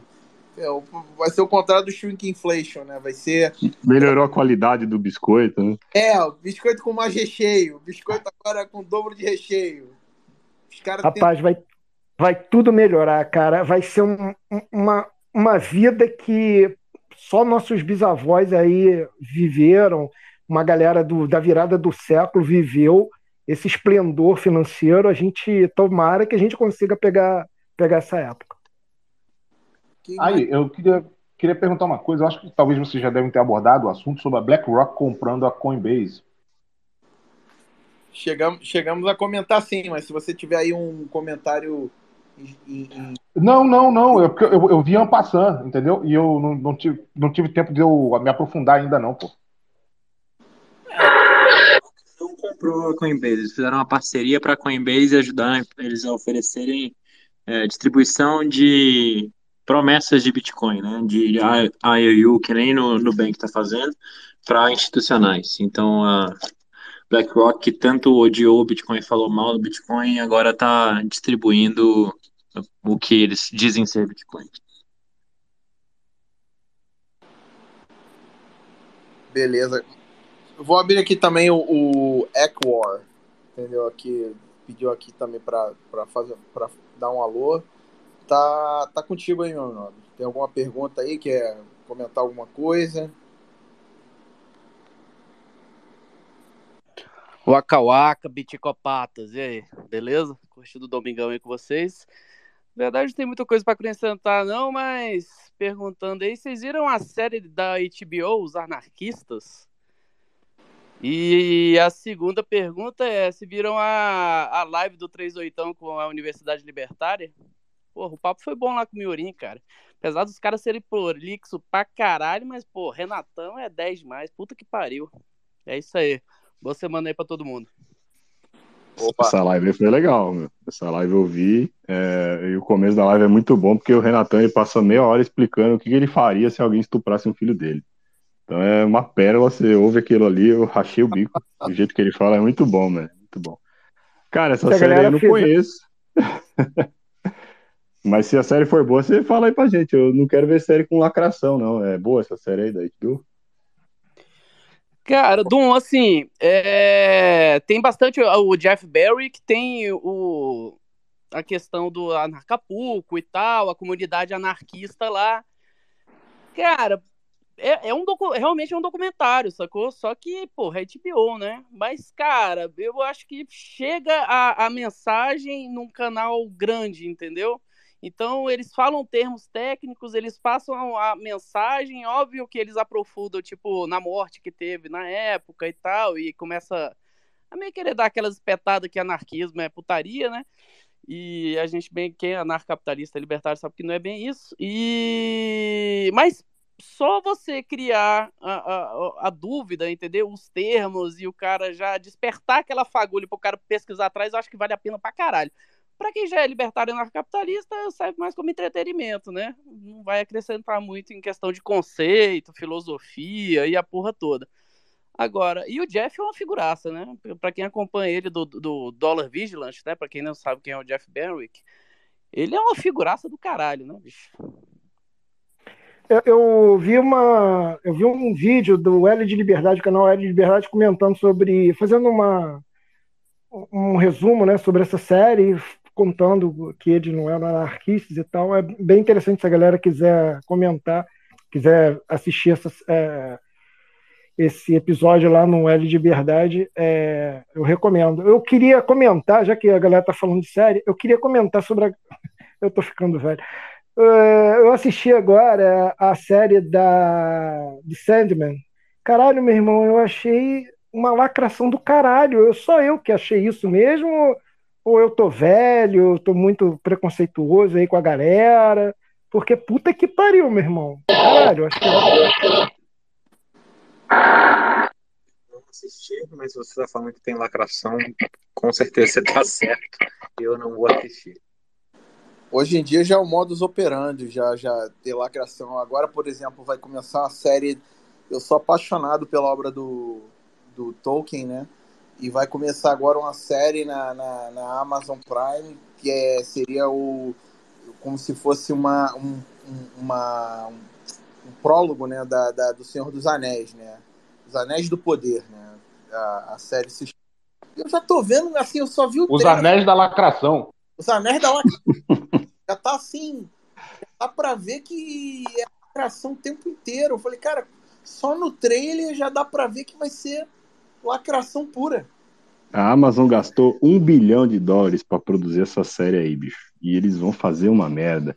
Porque aquilo é. Tem um canal muito bom que eu gosto muito, chama The Critical Drinker no YouTube. Ele faz bastante análise sobre isso, né? De que a galera de hoje em dia, eles querem passar a mensagem. Né? Tipo, ninguém mais faz entretenimento. Eles entregam um roteiro na mão de ativista, e aí o ativista ele tá cagando para a obra original e tal, para a intenção do autor original porque é sempre uma galera muito iluminada, né? Eles sempre sabem o que é melhor para todo mundo. Então eles vão pegar uma obra como a do Tolkien. Cara, Tolkien é tipo assim, é tipo a Bíblia, velho. Você não vai fazer a Bíblia 2. Você não vai mexer naquilo ali. Você tem que respeitar a obra original. Só que essa galera acha que, pô, não, eu sou um roteirista contemporâneo e tal, eu sei o que é melhor para todo mundo, eu vou meio que fazer uma releitura da obra do Tolkien para os dias de hoje. Então eles vão enfiar feminismo, mulher empoderada, diversidade, onde não tem. E não é para ter. Se você quer colocar esse tipo de coisa, produza a sua própria série, né? Você não precisa. Mesma coisa com o Sandman. Eles colocaram é, atores diversos e tal, né, para passar a mensagem. que não tem nada a ver com a obra original. Só que assim, eles não conseguem parar, né? É tipo, eles têm que colocar a galera diversa e entregar o roteiro na mão de ativista, porque é, parece que Hollywood só funciona assim hoje em dia. Então acaba que se torna um negócio insuportável, porque você quer ver uma série e você acaba recebendo ali um, uma doutrinação, né? Alguém apontando o dedo na sua cara e falando: olha, isso aqui é o jeito que você tem que pensar, é assim que você tem que agir. Se você não gostar disso aqui, você é preconceituoso. Eles cagam tudo, eles cagam. Eles cagaram Star Wars, eles vão cagar Senhor dos Anéis, eles, vão, eles cagaram o Sandman, eles cagaram Resident Evil também da Netflix, que é uma porcaria aquilo ali. Então parece que é, é, essas empresas eles têm muito dinheiro fiat para queimar, eles entregam o roteiro na mão de gente sem talento, eles têm meio que um prazer sádico de destruir essas obras. É impressionante, porque parece que eles realmente sabem que vai dar merda, mas eles não conseguem parar, né? Eles vão é, até o final. Controle e subversão. Exatamente. Não tem como parar, né? Dois comentários. Primeiro, eu tinha uma série que eu adorava que era Vikings a última temporada que voltou, eu fui assistir tudo empolgado e tinha tipo uma rainha viking lá, que era a mais poderosa de todos, que era uma negra gorda. Eu fiquei tentando entender como é que pode ter negros vikings. sei lá, não, é, é, é, um marinheiro. Exato. E a gente tava falando de, de crédito social, não sei o quê. Tem um episódio do Black Mirror de 2016 chama Nose Dive, que é exatamente o mundo como ele vai pretende ser nessa visão do, do Fórum Econômico Mundial, onde todo mundo, a única métrica que importa é o quanto você é o seu score social, e aí você faz tudo por likes, e aí a mulher começa a se fuder muito, a protagonista, e ela começa a perder o score dela, que ela luta tanto para subir, e aí ela vai sendo rechaçada, expulsa da sociedade, ela não consegue alugar um carro, porque, enfim, não consegue entrar num avião, depois não consegue alugar o carro, ela pega uma carona uma caminhoneira, que aquela caminhoneira é o símbolo do que é o Bitcoin, né? o cara não, ela não tinha mais score, ela não tinha celular, não tinha porra nenhuma, estava fora do sistema e era a pessoa mais feliz ali. Não, é, esse é o nosedive, né, que é o em inglês é um clássico instantâneo. Esse realmente foi um dos melhores é, Black Mirrors, assim, né? Tu, tu, assiste aquilo, tu fala, cara, isso aí, daqui a 10 anos a gente vai estar tá lá. Porra, esse é do caralho mesmo, bicho. Esse episódio do Black Mirror é sensacional. Agora, eu, eu acredito que o Vitão é da, da, Deve ter mais de 40 anos, é a geração X. Eu já tô com 52. É, então pronto, geração X. E aí. É... Meu irmão, série hoje, velho, feita depois de 2015, é só com indicação de galera da nossa idade e, e acabou, velho, sério. Meu irmão, não dá para ver mais nada, bicho. Não dá para ver porra nenhuma, cara. Você vai ver a parada, cara. É só. Não, tô muito triste, cara. Velho. Tô muito triste. Eu não li as obras do, do, do, cara. O pessoal fala que os livros dele são muito legais. Agora já me deu até vontade de ler os livros, porque depois dessa série aí, realmente eu fiquei descaralhado. E o foda é que a galera tá vibrando, meu irmão, falando que é 10 de 10, a melhor série do mundo. Aí eu falei, porra, pelo amor de Deus, alguma coisa tá errada comigo, não é possível. Porra, e outra coisa que galera, eu queria comentar. Cara, irmão, o cérebro dessa da galera tá no ânus. Porra, eu li a, a, porra do quadrinho, caralho. Eu li Monstro do Pântano, eu li porra do Constantine, Consende, minha porra, o caralho todo. Meu irmão, não dá, velho. Não dá. É, eu sou, eu dá. sou da época do Conan. É, então, sou da época do Conan. Eu queria comentar sobre o Jô Soares. Vocês têm alguma coisa a falar? Eu sou dessa época aí do Jô Soares, ficava assistindo o Jô Soares 11 e meia, vi a transição dele do, do da Rede Globo para o SBT, vi o Boni falar para ele que ele não ia, é, se ele saísse da caralho, a Globo naquela época, meu irmão, era, era tipo, era os Estados Unidos, já, ele era, eles eram gigantescos. Aí o Boni falou para o Jô Soares se ele saísse da Globo, ele não ia conseguir é, vencer na vida, ia ser um fracassado, caralho. E ele falou assim: não, não, eu vou, eu vou ser o segundo a sair da Globo e ser e ser bem sucedido. E aí o Boni falou: ué, quem foi o primeiro? Aí o Silvio Santos, que saiu também da Globo. Cara, maravilhoso isso. Ele saiu da Globo, foi para o SBT. As entrevistas do, SD, do SBT eram maravilhosas, eram entrevistas huts Cara, ele tirava água de pedra ali da galera, que às vezes era meio tímida para comentar, são, são maravilhosos. Depois ele voltou para Globo e aí ficou um homem geleia lá e a gente já sabe o que, que aconteceu. Eu gostava do João Soares também, Descanse em Paz. Eu não, não acompanho há muito tempo, parei de assistir TV depois que ficou insuportável, É, hoje em dia não tem nem TV a cabo mais, mas eu gostava bastante de assistir à tarde também, quando tinha o, o Bira, o Derico, era engraçado pra caralho. Era um tempo bom, né? Não tinha lacração também. É, tipo, era um programa puro, era entrevista e tal, e era aquilo, né? O João era um cara muito talentoso. E o que a gente está vendo hoje em dia, é cada vez mais as pessoas querem menos lacração, né? Eu não consigo explicar como é que Top Gun, agora o Maverick, foi financiado, quem que deu funding para isso. E os esquerdistas odiaram, falaram que é filme de fascista, masculinidade tóxica, que não sei o quê. Só que, assim, a repercussão pública foi um sucesso de bilheteria, todo mundo adorando o filme. Então, acho que estão começando a, talvez, posso ser otimista demais, mas eu acho que, que tem uma tendência aí pro médio prazo que essa lacração tenda a diminuir e começa a ter nichos de conteúdo com menos lacração, porque os caras vêm que vendem e vai vende dar dinheiro. Então, os que estão no cabresto do, dos globalistas, que tem que seguir essa regra para dar pedágio, vão continuar produzindo lixo tóxico, mas vai ter cada vez mais conteúdo bom de novo, espero. É, uma Pô. série muito boa, Terminal List, quem não viu ainda, com o Chris Pratt, que também é um cara odiado pela esquerda americana, porque ele é libertário, ele é republicano e tal. E eh, se você for ver a crítica, meter o pau na série, eh, o público adorou. Uma série muito boa mesmo, tipo, sem lacração nenhuma, série de ação, um enredo muito sólido, muito legal para quem, quem quiser aí. E é isso, né? É isso que você falou. Cancelaram um filme da Batgirl, não sei se vocês viram também, essa foi da hora. Era um filme que já estava pronto, tipo, tava em pós-produção, os caras já tinham gastado uma grana, tinham feito um blackface, transformaram a Batgirl numa mulher negra, empoderada e tal, e o filme tava tão ruim, mas tão ruim, que, tipo, eles cancelaram o filme. Isso nunca tinha acontecido antes. É, eles vão assumir o prejuízo ao Warner, que, tipo, foi milhões. E, e, e geralmente no cenário desse eles lançam o filme e foda-se, né? Pra tentar pelo menos recuperar uma parte do lucro. Então, é, isso aí acho que é real. Eu acho que a maré tá mudando.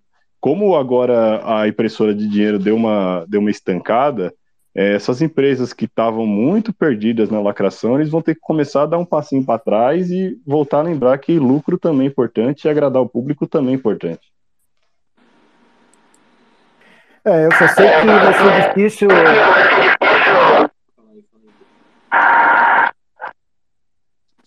O telefone tá. Dá um mute. Acho que tá, tá com. Tá, com, tá dando ia falar que tem um canal de YouTube chamado Linhagem Geek. Quem não conhece, vale a pena. Eles são totalmente anti-lacração e comentam essas palhaçadas que acontecem no, nos filmes de, de nerd, Cavaleiros do Zodíaco, Star Wars, etc. Eles foram no Brasil Paralelo recentemente. É, aproveitando aí que a galera tá falando de filme, eu queria indicar o filme 1984, e, se possível, a leitura do livro A Revolução dos Bichos, né, com a ilustração do Odir, que eu acho muito interessante, acho que é uma red pill muito interessante aí a respeito do Estado, né? Ah, dois clássicos do Orwell, né? isso aí não tem como errar. Os dois são, são fantásticos. Eu ia até falar é, o Diogo, você tem tem uma pergunta aí que você quer mandar pra gente aí, quer comentar alguma coisa? A gente já tá caminhando pro, pra reta final aí do, do nosso bate-papo. Só adicionando rapidinho, eu admirava o Mundo Novo do Aldous Huxley. Também entra nessa lista aí, hein? Sim, sim. Ah, e série maneira, Better Call Saul. Essa é boa mesmo. Muito boa. Vocês viram Bom, Stranger Things?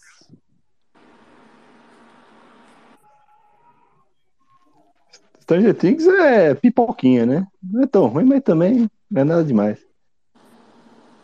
É, pra quem curtiu os anos 80, dá, um, dá uma vibe boa, né? o legal é a vibe dos anos 80, né? Eu não tinha assistido, não, mas só porque eu soube que na última temporada fizeram uma propaganda anticomunista, agora eu vou assistir. Pois é, fizeram. E ainda botaram Metallica, Master of Puppets e a porra toda. Caralho, pra quem curte heavy metal e, porra, parada de comunista e, e anos 80 ficou fera, sacou? Mas pipoca total, né? Total. Também foi uma que a, que a galera de esquerda odiou. Ficou falando que nunca mais queria assistir Strange Things porque ficou muito fascista, muito. Meu Deus do céu, meu irmão, tá foda aguentar essa galera. Eu não sei se a galera aí curte anime, eu, eu também curto alguns animes aqui. tá tendo essa temporada um anime chamado Isekai Yako, que é um garotinho que encarna num mundo paralelo lá, no mundo fantasia. E, só que ele, quando ele era vivo, ele era um farmacêutico foda. Isso me pegou porque eu também fiz farmácia. Então ele está nesse mundo e ele consegue, através de magia, criar os medicamentos. Tá muito, é muito legal se a galera curtir, gostar disso. Muito legal. E voltou qual, também qual, qual? O. o nome se chama Isekai I, I, é, Y-A-K-K Y-O-K. Tá nome difícil? É, não, é, é puta, desculpa. É, japonês faz muito, muito nome difícil. Um nome fácil é. que eu vou também sugerir para a galera, a galera que gosta, é, acho que na segunda temporada agora, é Made in Abyss, também muito legal, e voltou também Overlord, também muito legal, também gosto bastante. É, eu sou um, um também um assíduo aí por anime. Se a galera quiser bater papo aí de anime. É massa, é massa. Eu, eu assisto direto. Me, me, me, me, manda lá pelo Twitter, a gente bate papo. Oh, maravilha, pessoal. E assim vamos chegando aí no ao fim aí de, de um bate-papo aí. Foi a nossa estreia. A gente gostaria de saber depois aí, manda a mensagem pra gente aí no Twitter, saber o que, que de repente dá para melhorar, o que, que dá para Alguma sugestão? Bom, o que dá para melhorar é abrir o lance do, do chat, que eu falei para você, e Exato. se você puder fazer isso na próxima vez, vai ser legal, porque ficou legal no, no do, do Jeff, porque a galera nos bastidores ali trocando, trocando mensagens. Ficou bem legal. Eu não sei se essas mensagens depois vão pro, pro, pro Twitter, não sei como é que ficou, mas ele falou que ia, mas ficou ali o, o texto ali. Ficou bem legal. Isso é dentro do Space mesmo, porque eu procurei aqui, juro pra você, que eu não achei nada de chat. É, cara, tem que falar com o Jeff. O Jeff que uh, implementou essa, essa, essa ferramenta aí, a pessoa tava, tava curtindo bastante. Até perguntou, pô, é, essa, isso aqui é do Twitter é, ou é aqui do Space? Ele falou que era do próprio Space. Entendeu? É um chat, é um chat de, de escrita, né? Para poder a galera ficar ali nos bastidores trocando mensagem. Ficou bem legal, bem legal. Esse, esse sistema do, do Space é muito legal, né? É, mas é bom ter essa, essa, interação com a galera aí que fica no bastidor, podendo. Tem gente, uma, uma galera aí, então fica o pessoal só escutando, às vezes o cara quer também interagir e dá para interagir por texto. Claro, às vezes, às vezes, a pessoa não quer falar, mas vai ali bota um texto, né? Não, com certeza. Sim. Com certeza. E, pô, pessoal, só posso agradecer a participação de todos aí. É, para mim é uma honra aqui estar tá dividindo esse programa aqui com esses três ilustres cavaleiros do, do Bitcoin, entendeu? E, e vamos seguir, vamos seguir assim, porque, cara, tá, as coisas estão muito intancáveis hoje em dia e vai só é, é, a gente poder ter esse, essa sessãozinha aqui de bate-papo aqui para a gente, nossa sessão de terapia aqui toda semana, acho que só vai ser vai ser incrível. E aí, Dum? Deixar umas palavras aí, pessoal. É isso aí, isso aqui vai ajudar a gente a tancar segunda-feira. Segunda-feira realmente é um dia muito ruim. E vamos tentar aí fazer esse programa rolar aí toda semana. Que tiver coisa para mandar para a gente poder comentar, notícia, assunto e tudo mais. A gente vai coletando aí, tentar fazer uma pauta para ficar um pouquinho organizado. E da próxima a gente tenta abrir o chat. Eu também não sabia que existia chat, eu não sei usar esse negócio ainda, mas a gente vai aprendendo, né? E é isso aí, galera. Boa semana aí pra todo mundo. Didi? Pessoal. É, espero que semana que vem a gente tenha, tenha mais. Acho que ficou legal o formato. Vamos abrir o chat e é isso aí. Obrigado pela presença todo mundo. Valeu. Vem cá, qual, qual é o nome do chat lá no Telegram?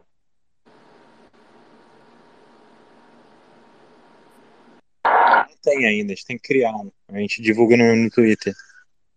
Boa. Ah, tá, valeu. Forte abraço aí em todos. Jaraguá? Bom, é, Bitcoin tem que dar certo até para voltar a ter um, um, cinema de qualidade, né? Até, até nisso o Bitcoin conserta, até o cinema. E até, até domingo que vem a gente compartilha aí as notícias é, intancáveis do, do mundo Fiat para a gente ter um momento de sanidade, né? Porque a gente vê essas loucuras, a gente tem que conversar com os amigos porque é normal o que está acontecendo, né? Um forte abraço e uma ótima semana para todo mundo. Tá aí, pessoal. Agradecer mais uma vez a todos, uma excelente semana, tá? E fui! Abraços.